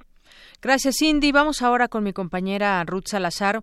Una ONG busca un fallo histórico de la Corte en el caso de una joven asesinada por el dueño de un bar. Cuéntanos acerca de esta información. Ruth, buenas tardes. ¿Qué tal, Deyanira? Buenas tardes. Amnistía Internacional y la Fundación para la Justicia y el Estado Democrático de Derecho de México demandaron a la Procuraduría General de Justicia del Estado de San Luis Potosí que subsane las fallas en la investigación de la muerte de la joven potosina Carla Pontigo Lucioto en 2012. Pontigo murió hace casi cinco años, lesionada en las instalaciones del bar donde trabajaba como edecán. La Procuraduría de la entidad del sexenio anterior resolvió el caso como homicidio culposo, lo que derivó en la inconformidad de los familiares, mismos que ahora exigen una resolución histórica por parte de la Suprema Corte de Justicia de la Nación. Esperanza Lucioto, madre de la joven, denunció que desde hace tiempo sufre amenazas y hostigamiento por parte de personas desconocidas. Ahora sí que este que sea un antecedente y que sí realmente hay justicia y creer en ella. ¿Por qué? Porque pasan tantas cosas, le ponen a uno tantas peros, lo tratan a uno peor que un homicidio, cuando uno es el que realmente está pasándola mal. pues a ella le pediría que, que por favor, se los imploro, se los suplico que, que vean este caso, que le hagan justicia, porque creo que todos somos papás y creo que hasta ahorita esto no se vale, lo que le hicieron a mi hija no se vale. La Procuraduría concluyó que la muerte de la joven de 22 años fue un accidente, a pesar de que presentaba varias heridas y golpes en diversas partes del cuerpo que no correspondían con la versión del accidente, explicó Marco Barrera, abogado de la familia Pontigo. El, día del deceso de Carla le practican la necropsia eh, revelan las múltiples heridas. Quiero decirle que se contabilizan eh, dos heridas externas y cuatro internas, pero algunas de las externas y de las internas son múltiples. Eh, nosotros hemos contabilizado más de 37 heridas. entre las exteriores, por ejemplo, hay unas que son de índole que se cataloga por los criminólogos como defensivas. Un ojo lo tiene casi salido, un labio aparentemente mordisqueado, arrancado, o chocar con una puerta de vidrio, puede suceder eso. Y lo más grave, bueno, es que también tiene heridas de índole sexual. Los familiares de Carla explican que las autoridades cometieron varias omisiones, como el hecho de que la investigación se haya realizado con graves deficiencias, entre ellas una autopsia mal practicada, la contaminación permitida de la escena de los hechos y que no se procesaron adecuadamente las pruebas. Estas deficiencias fueron reconocidas por la Comisión Nacional de Derechos Humanos en la Recomendación 55-2015 y aceptadas por las autoridades estatales, pero hasta ahora su cumplimiento ha quedado como promesas en el aire, denunciaron los familiares. De Yanira hasta aquí el reporte. Buenas tardes. Gracias, gracias Ruth. Vamos ahora con eh, esta visita que tenemos para platicar de un taller que se está llevando a cabo, que se va a llevar a cabo apenas aquí en Radio UNAM, que tiene que ver el desprincesamiento, un proyecto de desprincesamiento, un taller vivencial de feminidades no opresivas en la infancia. Y este curso lo va a dar la politóloga, escritora de literatura infantil y presidencia en FONE, FOLE, hace Daniela Lombardo. ¿Qué tal, Daniela? Daniela. Hola, mucho gusto. Gracias, gracias por el espacio. Ahora que te, que te vi, te decía hace un momento que seguramente tendrás muy, mucha afinidad con las niñas, porque son niñas las que, están, las que toman los cursos que tú das, y que esa identificación seguramente pues va a ser mucho más rico este, este taller. Pero platícanos un poco de este tema, de, de los contenidos sexistas que de, de pronto podemos encontrar en las historias, que creemos son historias muy bonitas para los niños y niñas también, y de pronto pues nos encontramos con que desde esas historias, desde esos cuentos, de hadas y de princesas, estamos mandando un mensaje que no debería ser el o no es el adecuado. Sí, pues realmente de eso se trata desprincesamiento. Desprincesamiento es un espacio en donde nos reunimos las niñas y yo, porque no están presentes hasta el último módulo las mamás y papás, en donde nos reunimos justamente a platicar sobre todas estas historias que nos contaron, en especial Disney desde el año 2000 cuando sacó su marca Princess y que ha sido todo un peligro para nosotras y nos ha envuelto en historias bien complejas y engañosas, porque resulta que, y no solo Disney, ¿sabes? Sino todo el entramado de la industria del entretenimiento infantil se ha encargado de, de que en sus contenidos, aparte de que son sexistas, cuentan historias que mantienen a las niñas en una especie de limbo. O sea, entre el sueño de querer ser princesa y el reto que implica ser ella misma en un país como México. Entonces, justamente lo que abordamos en Desprincesamiento es analizamos historia por historia de las princesas hasta las nuevas que o sea, hablan de las princesas, de quiénes son estas princesas, cuál es eh, la historia que las enmarca y demás. Claro, que seguramente te encontrarás que las niñas se saben muchas de esas historias, obviamente. Sí, claro, y aparte las mezclan, son geniales, tienen una creatividad increíble porque de repente le ponen la manzana envenenada a la bella durmiente porque igual durmieron, ¿no? Entonces es muy, muy interesante, pero más que reflexionar, o sea, todo el taller no se reflexiona definitivamente sobre la historia de las princesas porque ya la conocen bien, ya las conocen bien. Pero lo que sí vemos es el contexto en el que se desarrollaron esas historias.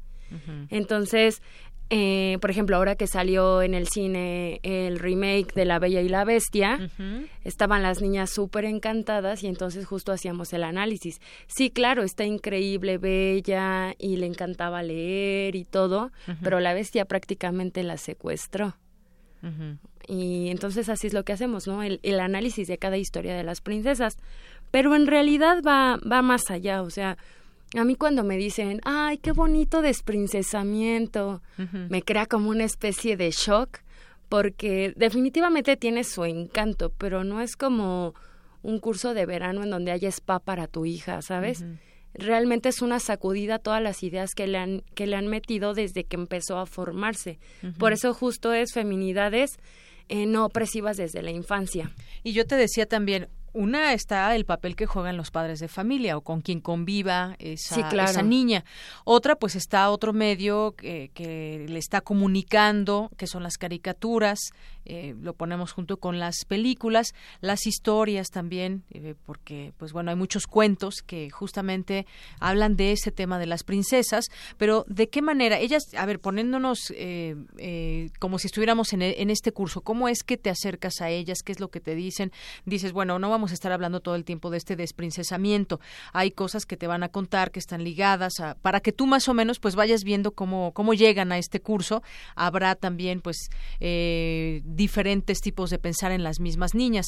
Eh, me platicas ahora pues cuánto, de cuántas personas va a ser este curso y de qué edades es muy importante también. Sí, pues este taller, este taller lo tengo diseñado en tres versiones. La que voy a dar y que inicia este sábado aquí en Radio UNAM. Este sábado ya. Ajá, es para niñas de 8 a 13 años. Tengo una versión también que es para las más pequeñitas, que es de 4 a 7, y uno para las más grandes, de 5 a de, de 13 a 18. Y eh, justamente lo que, lo que estábamos viendo es nuestras metodologías son totalmente artísticas y sensoriales, ¿por qué no teóricas? Porque definitivamente yo no les voy a venir a vaciar a las niñas mi formación como politóloga, ni mucho menos mi feminismo. Mi taller no busca ser niñas feministas, con suerte llegarán a serlo, pero no, busca justamente que ellas se emprendan el camino del autoconocimiento y logren la autonomía propia. Entonces, en este taller eh, el primer ejercicio es un ejercicio de meditación en donde ellas, algunas logran conectarse con la meditación, algunas no porque por supuesto nunca habían tenido contacto con ella, pero es un, es un espacio primero de relajación, con plantitas, velas, tirando al aire la pregunta, ¿qué es ser niña y cómo se vive ser niña en México? Y las respuestas han de ser increíbles, las diferentes. no, las respuestas en ese primer ejercicio no las comparten porque ah. estamos en un, en un momento introspectivo. Ah, muy bien. Pero después... Les das esa confianza, te sí, claro. esa confianza de por eso, por eso, por ejemplo, a, algunas mamás y papás les da como mucho, les hace mucho ruido que se queden solas conmigo pero es que todo el tiempo desde que eres niña como mujer, como niña y como mujer, tienes todo el tiempo a una persona que te está cuidando, vigilando. Quizás es la primera vez en su vida que ellas van a estar en un espacio en donde podrán compartir lo que piensan y sienten sin ninguna presión. Oye, y hablando de estos temas que también pues eh, te llegan ya digamos con distintas ideas, hay también algunos algunas eh, películas, no no me atrevería a decir tanto caricaturas, eh, ahorita no se me viene alguna en especial a la mente, pero que también puedan ayudar en este en este tema. Hay ahora pues algunas imágenes, no precisamente princesas, pero sí niñas que eh, son reflejadas en la pantalla y que buscan eh, desarrollar sus curiosidades propias, sus metas, pese a que alguien les está diciendo no, no lo hagas, no lo hagas, pero ellas tienen su fuerza interior y llegan a, a proyectarla. Eso también es sin duda pues interesante, ¿no? Que también se esté viendo esa otra parte o que se estén haciendo películas con ese sentido. ¿Te refieres a las últimas películas de... Sí, por ejemplo, hay una, no me acuerdo cómo se llama el nombre, que es una chica morenita. Ah, Moana. Moana, exactamente. Moana, ¿no? sí, Por ejemplo, y es una película que le gusta mucho a los niños, ¿no? Ajá, no, a, no, las, a, las, a las niñas en general. El último taller que di para las niñas de 4 a 7 sí les encanta, les encanta Moana. Y justamente, pero hay que tener, o sea, también hay que tener una especial atención porque sí, Moana es morena, pero siguen siendo cuerpos estéticos con un mm, cabellazo, unos ojazos, cinturas de menos de 50 centímetros. Entonces, hay que tener también, sí, en cuanto a la, historia está increíble. De hecho, primero me la spoilerearon y luego la vi. Pero... Y dijiste, está bonito, pero es este estereotipo Claro, sigue niña delgadita. La imagen de las princesas o nuevas guerreras o así sigue siendo totalmente estereotipada. Muy bien. Bueno, pues ahí está la invitación. Queríamos invitarte para conocer un poco de qué se trata este curso. Eh, los horarios, por favor, y cómo pueden inscribirse. Sí, los horarios eh, va a ser de 11 de la mañana a 3 de la tarde, se me olvidan. De 11 de la mañana a 3 de la tarde. Ajá, los cuatro sábados de junio. Muy bien y la inscripción la hacen directamente aquí en las instalaciones de Radio UNAM. Todavía, de preferencia, háganla antes, es hasta el sábado, pero también pueden llegar el mismo día y con gusto las recibimos. Tiene un cupo límite de 20 niñas y quedan pocos lugares, así que anímense. Anímense, quedan pocos lugares y seguramente pues... Eh encontrarán muchas cosas bellas las niñas. Además este de que es no es por echarme flores, pero es la única propuesta en su tipo en el país y la tienen aquí en Radio. Claro, sí, me platicabas que has dado talleres, cursos en otras partes estados con casi 800 niñas en todo el país han tomado el pues taller. mira, eso habla de lo bien que está hecho el curso. Muchas gracias, Daniela. Muchas gracias a ustedes y a Radio UNAM. Hasta luego, Daniela Lombardo, que estará dando este taller de desprincesamiento. Gracias, buenas tardes. Prisma RU. Queremos conocer tu opinión. Síguenos en Twitter como arroba PrismaRU. Para nosotros, tu opinión es muy importante. Síguenos en Facebook como Prisma RU. Global RU.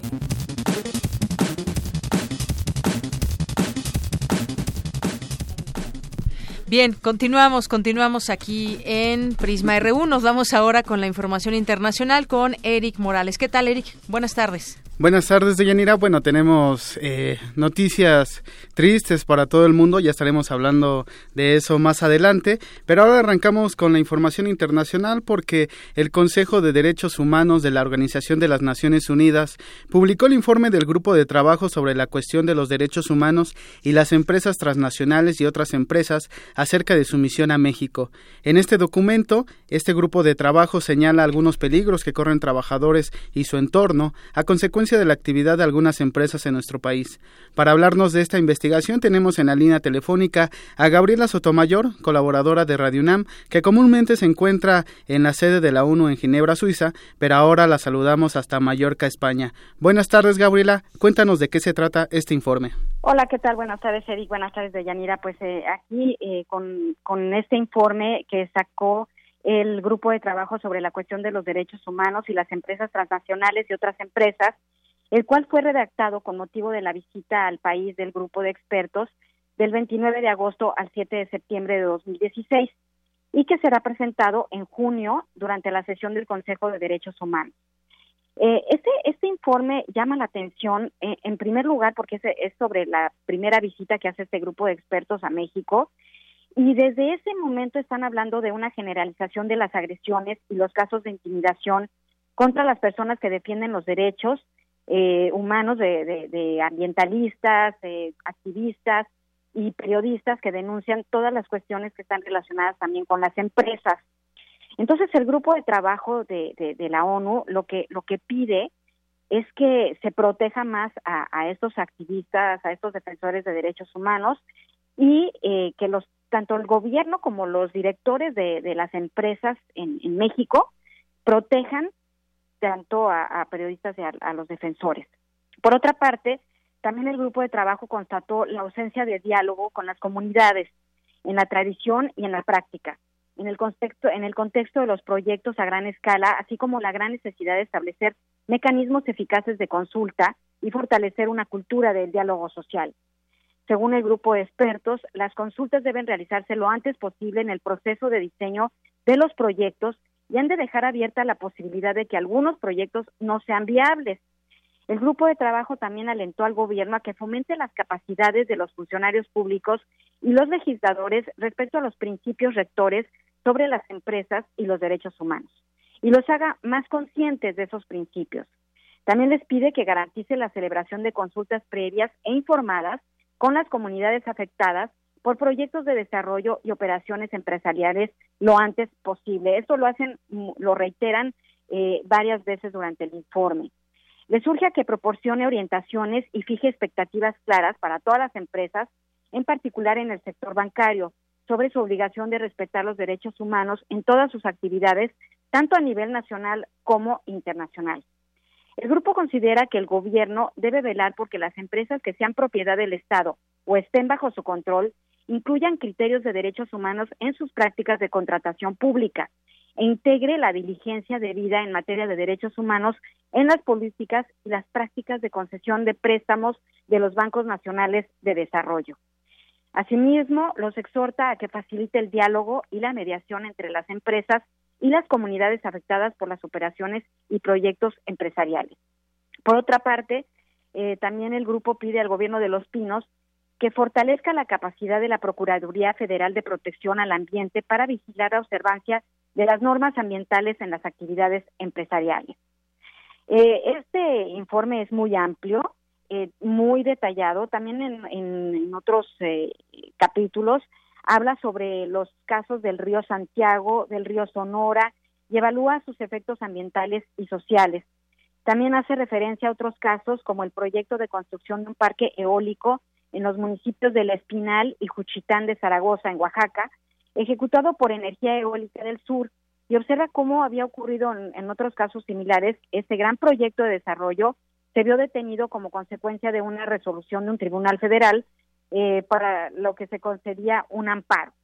Entonces, este, el, el informe será, será puesto a la consideración del Consejo de Derechos Humanos la próxima semana y estaremos al tanto de ver las reacciones en el, eh, que tendrá el gobierno de México al ser presentado este informe y también otros miembros del Consejo de Derechos Humanos, porque está ahora eh, en la línea el, el, asunto de los derechos de las comunidades, eh, de, los derechos ambientales y los, las responsabilidades que tienen los empresarios y las empresas, sobre todo transnacionales, de respetar los derechos humanos de las comunidades en México pues eh, de momento eso es todo y bueno, pues muchísimas gracias y estamos al tanto para la próxima semana de lo que esté pasando. seguramente eh, el Consejo de Derechos Humanos eh, será motivo de nuestra siguiente colaboración. Así es, Gabriela, ya veremos qué pasa en el Consejo de Derechos Humanos de la ONU y también estaremos al pendiente de cuál será la respuesta del gobierno mexicano. Por lo pronto te agradecemos mucho la información que nos compartiste y te mandamos un saludo hasta Mallorca, España. Y bueno, en otro, en otro tema, ayer se reunieron eh, en Washington los cancilleres eh, de algunos países que pertenecen a la Organización de Estados Americanos, entre ellos el, canciller mexicano Luis Videgaray, para discutir una salida diplomática al, problema de, y la situación eh, de crisis política y social que vive Venezuela. Eh, estuvieron discutiendo varias horas, varias horas y no llegaron a ningún acuerdo. Eh, este tema se fue pospuesto para discutirse en la Asamblea General de la OEA, que se llevará a cabo del 19 al 21 de junio en Cancún, Quintana Roo. Hasta el momento pues van más de 60 personas muertas allá en Venezuela durante estas propuestas. También el presidente Maduro ha convocado a una asamblea constituyente para modificar la constitución chavista y bueno, también la oposición sigue manifestándose y también tiene tintes de ser unos movimientos golpistas. Así es, Eric. Y bueno, pues sí, una situación que apremia y fuerte que se vive allá en Venezuela.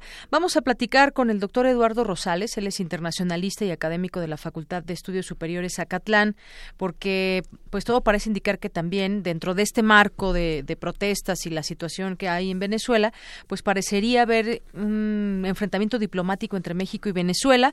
Hizo algunas declaraciones Luis Videgaray en ese sentido y bueno, Delcy Rodríguez también ya le, le pues le responde. Le doy la bienvenida, eh, doctor Eduardo Rosales. Le saludamos aquí Eric Morales y Deyanira Morán. Deyanira, Eric, eh, un gusto estar en este espacio. Un saludo a toda la audiencia. Pues, ¿cómo ve? Yo decía al principio, ¿es válido o no? ¿Cómo, ¿De qué manera se podría apoyar a Venezuela? Si es que se puede hacer o no, si esto no se trata de intervenir más allá de una opinión. Pues, ¿cómo ve el tema? Y sobre todo, pues me, me centro en el caso de México. Sí, eh, sí, sí, si me lo permite, yo hablaría de dos, de dos grandes elementos. Primero, sí hay que recordar que pues Venezuela está viviendo la más profunda crisis económica, política, de seguridad y humanitaria que de la que se tenga, de la que se tenga memoria. Ahora, el tema venezolano se ha constituido en todo un desafío para la comunidad latinoamericana que francamente no encuentra la forma de encauzar un diálogo entre gobierno y opositores o establecer mecanismos de discusión pues que lleven a acuerdos tendientes a disminuir la grave confrontación que se registra en ese país y que bueno pues ya ha ocasionado en los últimos dos meses más de 60 muertos, más de mil heridos y alrededor de tres mil detenidos. Eh, es, esto queda muy claro. Ahora, este, habría también que, que, que, señalar que después de 18 años de gobiernos chavistas, pues Venezuela francamente se encuentra atrapada en un laberinto cuya única salida parece ser el estallamiento, el estallamiento social. Entonces, sí, la situación es particularmente grave y también habría que referir muy brevemente que hay una inflación descontrolada, una caída brutal del Producto Interno Bruto, aguda escasez de productos básicos, medicinas, eh, ambiente de criminalidad, eh, pobreza asfixiante, la popularidad del gobierno ya no llega ni al 20% e incluso está al borde de la quiebra financiera. Entonces, ante todo este, ante todo este panorama, bueno, pues yo creo que la comunidad internacional no puede, no puede ser indiferente. Y, y, y, Venezuela, Venezuela, pues francamente ya demostró que no puede solucionar su gravísima crisis por sí sola. Su gobierno ha perdido legalidad, su gobierno ha perdido legitimidad y ahora penosamente es un estado, un estado fallido un Estado con, con pues prácticamente eh, en, una situación de ingobernabilidad. Ahora, ante este panorama, no solo México, sino la comunidad internacional no puede ser indiferente, no le puede dar la espalda a una problemática de estas proporciones y que además aqueja a más de 30 millones de venezolanos. Ahora, particularmente con el tema de México, estimada Yanir, estimado Eric, es absolutamente falsa la afirmación de que la actitud de México viola el principio de no intervención, que por cierto está hasta consagrado en nuestra Constitución, en el artículo 89, fracción décima. No viola ese principio. No lo viola en lo absoluto. Intervenir sería tener una injerencia, una presencia, un accionar, una participación directa en el conflicto de manera individual o a través de personas, organizaciones o instituciones venezolanas, algo que evidentemente no existe. Ahora, bajo esta lógica, la que actúa este, la, la Cancillería venezolana, pues cualquier pronunciamiento, declaración de cualquier actor internacional, pues se interpretaría como intervención. Entonces, prácticamente todos los países sudamericanos y organismos hasta como el UNASUR o el MERCOSUR pues han tenido actitudes intervencionistas. Ahora, no es la primera vez que la diplomacia mexicana encabeza un esfuerzo por solucionar problemáticas en América Latina. En los años 70, estimada Yanir, estimado Eric, por ejemplo, pues se pronunció en contra de gobiernos dictatoriales e incluso dio cobijo, dio cobijo, este cobijo a perseguidos políticos, dictaduras de dictaduras como la chilena o la argentina, y también abonó a través para la solución pues de conflictos en Centroamérica en los setentas y los ochentas. Así es que me parece que la actitud francamente de, de Delcy Rodríguez es este es estar empecinada en buscar pleitos con otros países como México para tender una cortina de humo y para seguir intentando confundir a la opinión pública de su país. Así es, doctor. Y de pronto también esa idea que pesa de pues, manada del propio presidente Nicolás Maduro de que hay una intervención o una intención también de los Estados Unidos y esos países que se le están uniendo para intervenirlos y crear un golpe de Estado, una situación eh, venida desde el imperialismo y todas estas cosas, son como un discurso de defensa o qué podemos decir también de esas voces que, que eso es lo que piensan.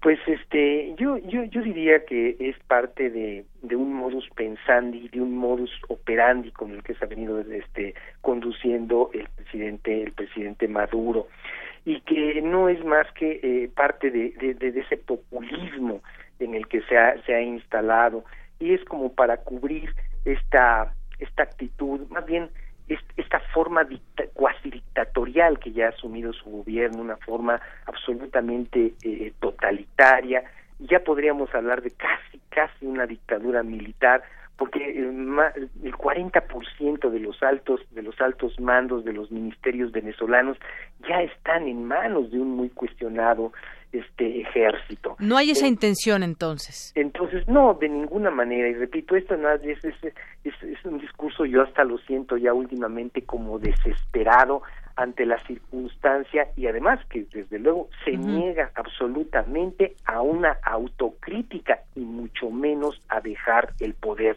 Por ejemplo, esta convocatoria de la Asamblea Constituyente, pues francamente suena a un autoritarismo que, que, que, que, no va a conducir a nada, más bien yo diría, sí llevaría, pero aún, francamente, a un estallamiento social.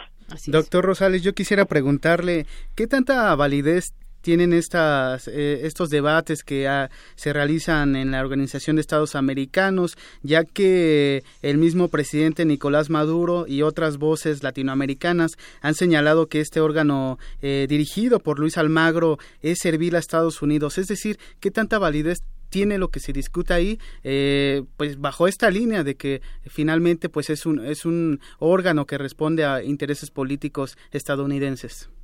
Eh, yo diría que hay alguna parte de razón.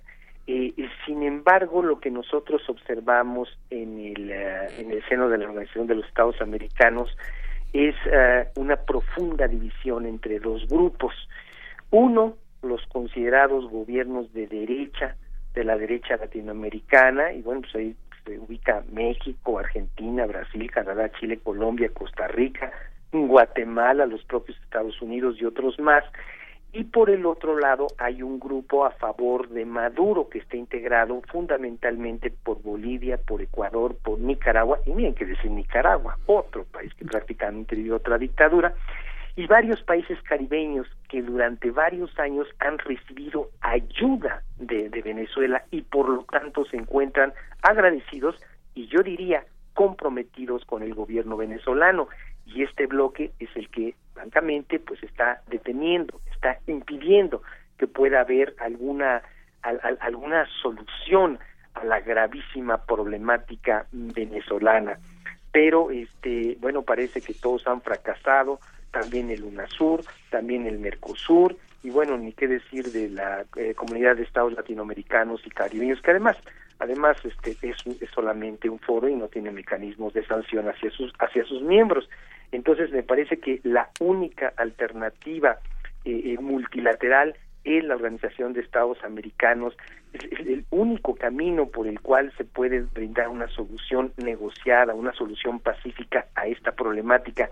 No hay de otra. La OEA tendría que lograr consensos y bueno, pues ya vimos que la reunión de ayer no no no no no logró pues no se tuvo hasta que suspender y habrá que esperar como bien se, se señaló al, al inicio de, este tema que hay que esperar a ver la Asamblea General allá 19 al 21 de junio, que se va a llevar a cabo precisamente aquí en Cancún, en México, para ver si, si hay alguna, alguna, algún pronunciamiento, alguna alternativa real para salir y para evitar, sobre todo, una, una guerra civil allá en Venezuela.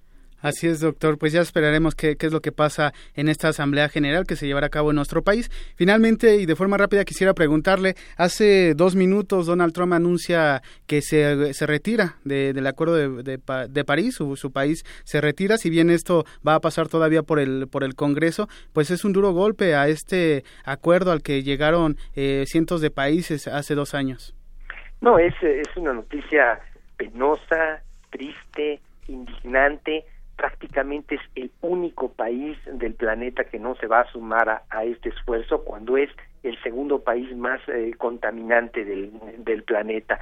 Es de un unilateralismo, es de una soberbia eh, terrible este, este Donald Trump, pero también de una ignorancia suprema. No sabe el daño que, que causa el retiro de Estados Unidos pues de este de este esfuerzo internacional. Esperemos que prive la sensatez allí en el en el Congreso estadounidense y se frene esta iniciativa algo que vemos poco probable. Pero sí eh es francamente eh, no hay palabras eh, con, con que calificar este este acto terrible frente al calentamiento global que ya se está experimentando en todo el planeta y ante esta actitud negacionista por parte de, de Trump eh, por parte pues, del gobierno estadounidense y aquí nos damos cuenta que la ultraderecha, que el nacionalismo, que el unilateralismo de personas como Steve Bannon, que es uno de sus principalísimos asesores, está triunfando. Eso es en este momento algo, repito, triste, penoso e indignante. Así es, doctor. Y bueno, esperemos que, como lo mencionaba, que el Congreso pues detenga esta salida de, de Estados Unidos del Acuerdo de París. Por lo pronto le agradecemos mucho que haya compartido eh, el análisis de la situación sobre lo que se discute en la Organización de Estados Americanos y también pues sobre esta triste decisión que toma el presidente estadounidense sobre el Acuerdo de París. Muchas gracias. Estimado Eric, estimada Yanira, un fuerte abrazo también al equipo felicitaciones por el por el aniversario de Prisma RU y desde luego también un saludo y abrazo para toda su muy informada audiencia. Muy bien, pues muchas, gracias, doctor. Buenas tardes. Hasta luego, muy buenas tardes. Yanira es la información internacional. Mañana tendremos todos los detalles sobre esta decisión de Donald Trump. Así es. Gracias, Eric. Buenas tardes. Para nosotros, tu opinión es muy importante. Síguenos en Facebook como Prisma RU es el doctor Antonio del Río Portilla, director del Instituto de Energías Renovables de la UNAM. Me da mucho gusto que tengan el primer aniversario de Prisma RU y los felicito por este año de éxito.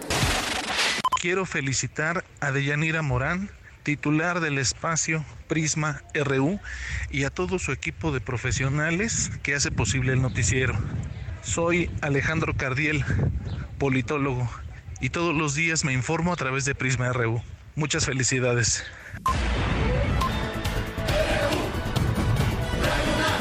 Prisma RU.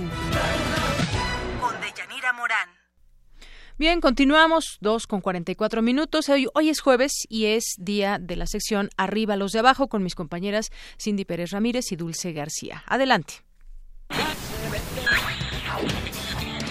Este programa es caminar en un extraño lugar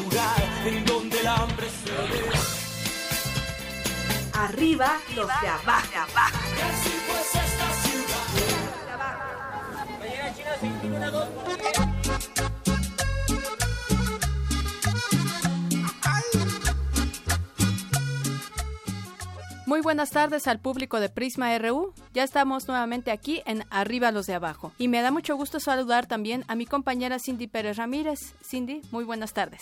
¿Qué tal, Dulce? Muy buenas tardes. Es un placer estar también con todo el auditorio de Prisma RU. ¿Te gustan los toritos, Dulce? Mm, pues si te refieres a las bebidas que preparan en el estado de Veracruz, sí, sí me gustan los toritos. Me refería a las preguntas capciosas de respuesta difícil pero también están ricos los toritos de Veracruz. Sí, tienes razón, Cindy. Les recordamos que son esos que se hacen de coco con caña, aunque también hay de guanábana, de nuez, de cacahuate, variedad, ¿no? Estamos hablando de esto a propósito del tema de la semana, que es el lugar famoso al que nadie quiere ir, el Torito. Así es, este Centro de Sanciones Administrativas y de Integración Social, que seguramente usted ha escuchado hablar de él, pero mm, preguntémonos, ¿realmente lo conocemos? Por ejemplo, ¿sabías que lleva este nombre porque en el terreno que ahora ocupa el centro antes había un rastro? Y bueno, ya lleva abierto desde 1958, ya un tiempecito. Y bueno, hablando del torito, una de las razones por las cuales podríamos ingresar ahí es que superemos el límite de 0.40 grados en nuestro nivel de alcohol, lo que podría ser equivalente a una copa de vino, a solo una copa de vino. Para conocer cómo es el proceso por el cual podemos ser ingresados al Torito, ¿qué les parece si escuchamos el testimonio de Francisco? Salí del trabajo y pues nos dirigíamos este, a cenar algo con unos amigos. Entonces eh, pues llegamos al lugar, este, pedimos algo de comer y pues en eso pedimos este, las bebidas y pues eh, me tomé exactamente tres cervezas en esa ocasión. Entonces ya salí del lugar ahí como a las doce y cuarto. No me sentía nada tomado, entonces me dirigí a mi casa y justamente a la altura ahí más o menos de, de lo que es el eje 6 y Avenida Galatao había un retén. Yo no decidí ni evadirlo ni nada, pues porque pues yo obviamente no me sentía tomado. Entonces ya este cuando me bajé, él me dijo que me iba a aplicar una prueba. Entonces este me mostró lo que es el aparato y me dijo que tenía que soplar y empezó a marcar. Me empezó a decir ahí que si se pasaba del nivel permitido que me se iban a llevar mi vehículo y que me iban a, remitir a mí a, lo que era el torito. Entonces en eso se empezó a subir, empezó a subir y ya después este, se pasó del nivel permitido. Ahí fue cuando agarré como que no sé qué está pasando y entonces el oficial me dijo, este, no, pues a partir de ahorita usted queda remitido yo le dije que si no podía llamar a algún familiar para que se llevara mi vehículo porque la verdad no estaba yo tomado ni nada. Fue muy poco lo que me pasé. Mandó a traer a dos elementos de este, la policía del distrito, los cuales me llevaron hasta una patrulla. Me dijeron que, este, que cerrara mi vehículo bien, que me cerciorara que no, no trajera nada. Y ya este, lo cerré y me, de ahí ya en adelante me, me metieron en una patrulla. Y pues ya de allá no me dejaron salir. Al poco rato que ya me sentía borracho, no pude encontrar lo que yo andaba buscando. Al poco rato que ya me sentía borracho. No sabía que con tres cervezas te podías ir al, al, torito. Y pues ya, pues obviamente ahí me tuvieron todavía como otra media hora en lo que se pusieron de acuerdo para ver a dónde me llevaban. Y pues ya de ahí en lo que nos trasladamos hasta, hasta Sullivan de Avenida Galatao, pues nos tardamos como unos 40 minutos. Me tuvieron todavía otros 25 minutos en lo que llegaba el médico legista. Estuve ahí todavía como unos 15 minutos en lo que llegaron otras personas. Después se les descompuso la impresora, por lo cual me hicieron que me regresara otra vez hasta la patrulla. Me tuvieron como otros 40 minutos. Y después de ahí, este, ahí mismo los policías los regresaron porque les había faltado un papel. Por lo cual regresamos otra vez hasta Sullivan porque habían hecho un mal procedimiento bueno, cuando me agarraron en el, en el, en el alcoholímetro eran como las 12.40, yo ingresé hasta el torito como a las 3 y media de la mañana. Ya cuando llegué ahí al torito no me tomaron en cuenta desde la hora en que yo había sido este pues detenido me tomaron más o menos la hora en que yo fui ingresado al torito que no es que no es como un sistema penitenciario pero también te hablan de alguna forma diferente y te, y te dicen que te tienes que quitar las agujetas, que si tienes dinero que de donde lo tengas guardado te lo van a buscar. Entonces pues es ahí es cuando no sientes miedo, pero sí dices qué está pasando, ¿no? Porque pues igual como aparte pues no vas tomado ni nada, este pues simplemente como que dices ¿Por qué, tan, ¿Por qué te agreden de esa forma, no? Lo que pasa es que la está borracha, está borracha, está borracha.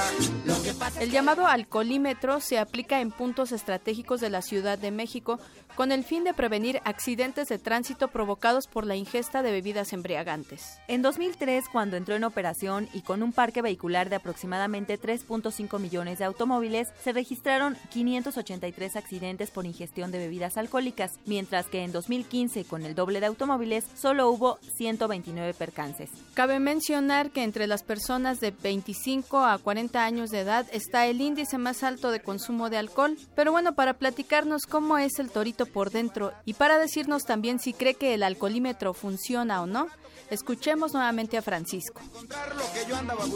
Pues me quedé preocupado por el carro porque no sabía ni a qué corralón se le iban a llevar, ni qué condiciones. Tú ya lo tienes que rastrear hasta que sales de ahí. Es una noche muy fea pues porque empiezan a llegar más gente, empieza a haber muchos gritos. En la parte donde te ponen a ti el alcoholímetro sí solamente ahí, pero también este, llegan ahí a esa zona faltas administrativas, lo que es a lo mejor estar borracho en la calle, tener una riña. Este, ya el otro día que salí, pues tienes que llamar tú a Locatel. Tienen que buscar tu vehículo. Eh, me acuerdo que esa vez este, estaba un dato mal en mi vehículo, entonces pues al parecer nadie lo encontraba. Ya se pudo eh, buscar el vehículo y ya me dijeron que tenía que ir a recogerlo. Una vez que llegas allá tienes que llevar tus cinco tenencias, tu seguro de carro, tus este, no tener infracciones.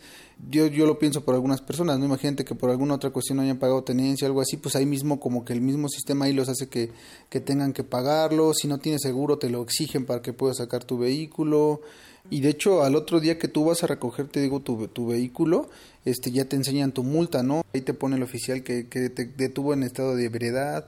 Ahí sí como que sentí un poquito de coraje porque pues yo entiendo, estado de ebriedad sería como casi casi un borracho, ¿no? Entonces te detienen a ti con, con tres copas que te tomaste con tus amigos, que igual puede ser que, que, que sí esté mal o no esté permitido dentro de la ley. Pero como tú lo desconoces, hay pláticas, pero no es como que a los de alcoholímetro les den unas pláticas especiales. Yo creo que el problema va más, este, más a fondo, ¿no? Desde la, la parte de cómo se expide una licencia de conducir. Hay personas que este, no sabemos si tienen las capacidades para manejar y sin embargo están portando una licencia, ¿no?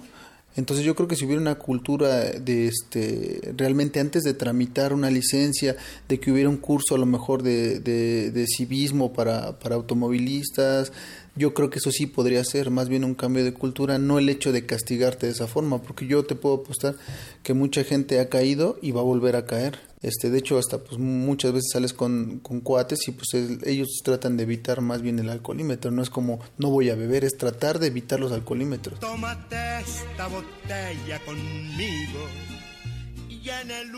Así termina hoy esta sección. Lo dejamos nuevamente con nuestra compañera de Yanira Morán. Invitamos a todos los radioescuchas a que si toman, pues no manejen. Y recuerde, arriba los de abajo. Arriba los de abajo.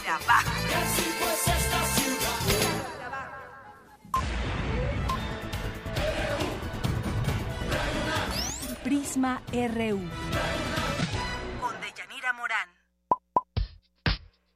Queremos conocer tu opinión. Síguenos en Twitter como arroba PrismaRU. Queremos escuchar tu voz. Nuestro teléfono en cabina es 55 36 43 39. Regresamos dos con 52 minutos y una muy buena noticia que queremos darle a conocer. El Consejo de Difusión Cultural eligió como defensor de las audiencias de TV UNAM y Radio UNAM al doctor Guillermo Montemayor Gómez, cuya labor será atender con imparcialidad las observaciones de la ciudadanía respecto al funcionamiento de estos medios universitarios. Esta figura dentro de la Universidad Nacional Autónoma de México se creó a propuesta del coordinador de difusión cultural Jorge Volpi para sumar al compromiso de transparencia, libertad de expresión y construcción de ciudadanía de los medios de comunicación de carácter público. Montemayor Gómez, cuya defensoría estará adscrita a Cultura UNAM, se encargará de recibir, de documentar, procesar y dar seguimiento a quejas, sugerencias, peticiones o señalamientos que realicen las audiencias de estos medios de la universidad. Su actuación sujeta a la Constitución, la ley, los lineamientos y códigos de ética, así como demás disposiciones aplicables, deberá seguir en todo momento criterios de imparcialidad e independencia, teniendo como prioridad hacer valer los derechos de las audiencias. Estará entre sus actividades llevar un registro de cada uno de los asuntos atendidos en el ejercicio de sus labores, hacerlos públicos y difundir por distintos medios sus funciones. Guillermo Montemayor Gómez es licenciado en Ciencias y Técnicas de la Información por la Universidad Iberoamericana, con más de 35 años de actividad en los medios de comunicación, especialmente en la televisión, así sido editor, profesor de periodismo, columnista y servidor público. Destaca su labor como gerente de televisión de la Productora Nacional de Radio y Televisión y asesor de la Dirección General de Canal 13 y Mevisión, así como director de Relaciones Institucionales del Instituto Nacional de Divulgación Científica y Cultural AC. También se ha desempeñado como director general de Canal del Congreso y defensor de la audiencia de Canal 11. Así que una muy buena noticia que ha sido esta designación para Radio UNAM y TV UNAM. 2.54 nos vamos a los deportes. Zarpazo RU.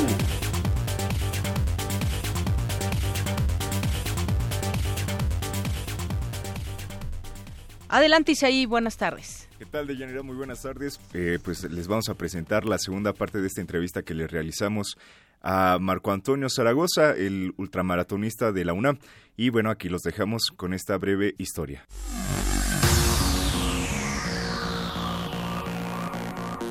Ahora háblanos un poquito de esta carrera de 24 horas. Ah, ¿Qué consiste? Sí, de este mundial de 24 horas corriendo es en una pista de 1.7 kilómetros. De acuerdo. ¿Una Entonces- pista de esas olímpicas? No, es, de hecho va a ser en el Parque Victoria, en De- Belfast. de acuerdo. Entonces es un circuito y son 24 horas. Entonces pues ganan los que más kilometraje hagan en esas 24 horas.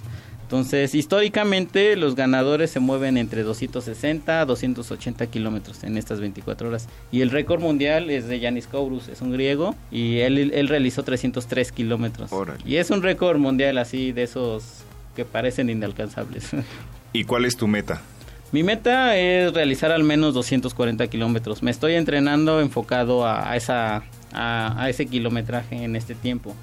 Eh, si comienzo a sentirme bien, los entrenamientos ahorita van muy bien, eh, me siento muy bien.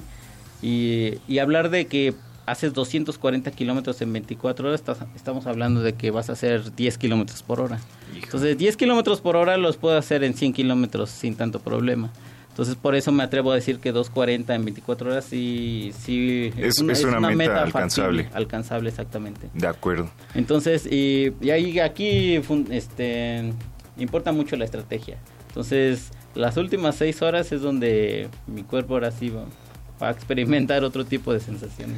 Em, en estos momentos ya hay como en México un boom de, de, carreras de montaña sobre todo, que le llaman el trail, trail running. Y estas carreras de trail running, eh, pues sí, hay varias distancias de 50 kilómetros, 60 e incluso 100 kilómetros. Pero pues son muy pocas esas carreras que hay en México. Pero por ejemplo en Estados Unidos hay muchísimas, en Europa hay muchísimas. Y, y en esos países ya hay tradición tan es así que hay un campeonato mundial de 24 horas corriendo. Y entonces no quisiera asustar a quien me está a quien me está escuchando, pero no nos quedamos en carreras de 24 horas. Hay campeonato mundial de 72 horas corriendo. Hay campeonato mundial de 6 días corriendo. Pues que se pueden combinar las dos cosas. Y yo creo que el secreto es que lo que hagas te apasione. Si te apasiona vas a buscar tiempo de donde sea. Eh, vas a el, poquito tiempo que tengas para entrenar, para estudiar, lo vas a aprovechar al máximo y pues vas a crecer y tú mismo te vas a dar cuenta de, de esta euforia conforme pasa el tiempo. Claro, pues qué gran mensaje también nos acabas de dar. Bien dices, no es nada más en lo deportivo, sino también en lo académico y lo puedes aplicar en la vida diaria. Exacto. Tratar de mejorarte, tratar de ser una buena persona y yo creo que es la fortuna de los que pudimos estudiar en la UNAM, que nos forma, no nada más como profesionales, sino también como seres humanos. Pues muchísimas gracias por tu tiempo, muchísimas gracias por esta pequeña entrevista que nos otorgaste. No, pues gracias a ti por la invitación y pues sí, me gustaría que todos esos que me escuchan, pues, pues que se den cuenta que se puede hacer muchas cosas y que hay cosas que quizá no, uno no se da cuenta hasta que empieza a ponerlo en práctica. Pues muchísimas gracias. Prisma RU. Un programa con visión universitaria para el mundo. Continuamos, ya casi nos despedimos, pero antes déjeme decirle, ya eh, Donald Trump hace este anuncio de que se retira a Estados Unidos del Acuerdo de París sobre cambio climático. Anunció ya, como se había previsto, la retirada de Estados Unidos del Acuerdo de París sobre el cambio climático y aseguró que buscará un mejor trato. Si se logra, está bien. Si no, también es lo que dice Trump hace unos lo que dijo Trump hace unos momentos. Y bueno, pues antes de despedirnos también y a lo largo de todos estos días les estaremos platicando más a detalle todo lo que habrá para el aniversario número 80 de Radio UNAM en sus diferentes frecuencias que son AM y FM. Habrá distintas actividades, mesas redondas, habrá música y varios espacios donde ustedes radio escuchas que hacen posible que Radio UNAM esté al aire, pues tendrán oportunidad de conocer las distintas propuestas también que hay para ese día y en general en Radio UNAM que usted nos sintoniza tanto en 96.1 de FM como en 860 de amplitud modulada. Con esto me despido, soy de Yanira Morán a nombre de todo el equipo, que tenga muy buena tarde, buen provecho, hasta mañana.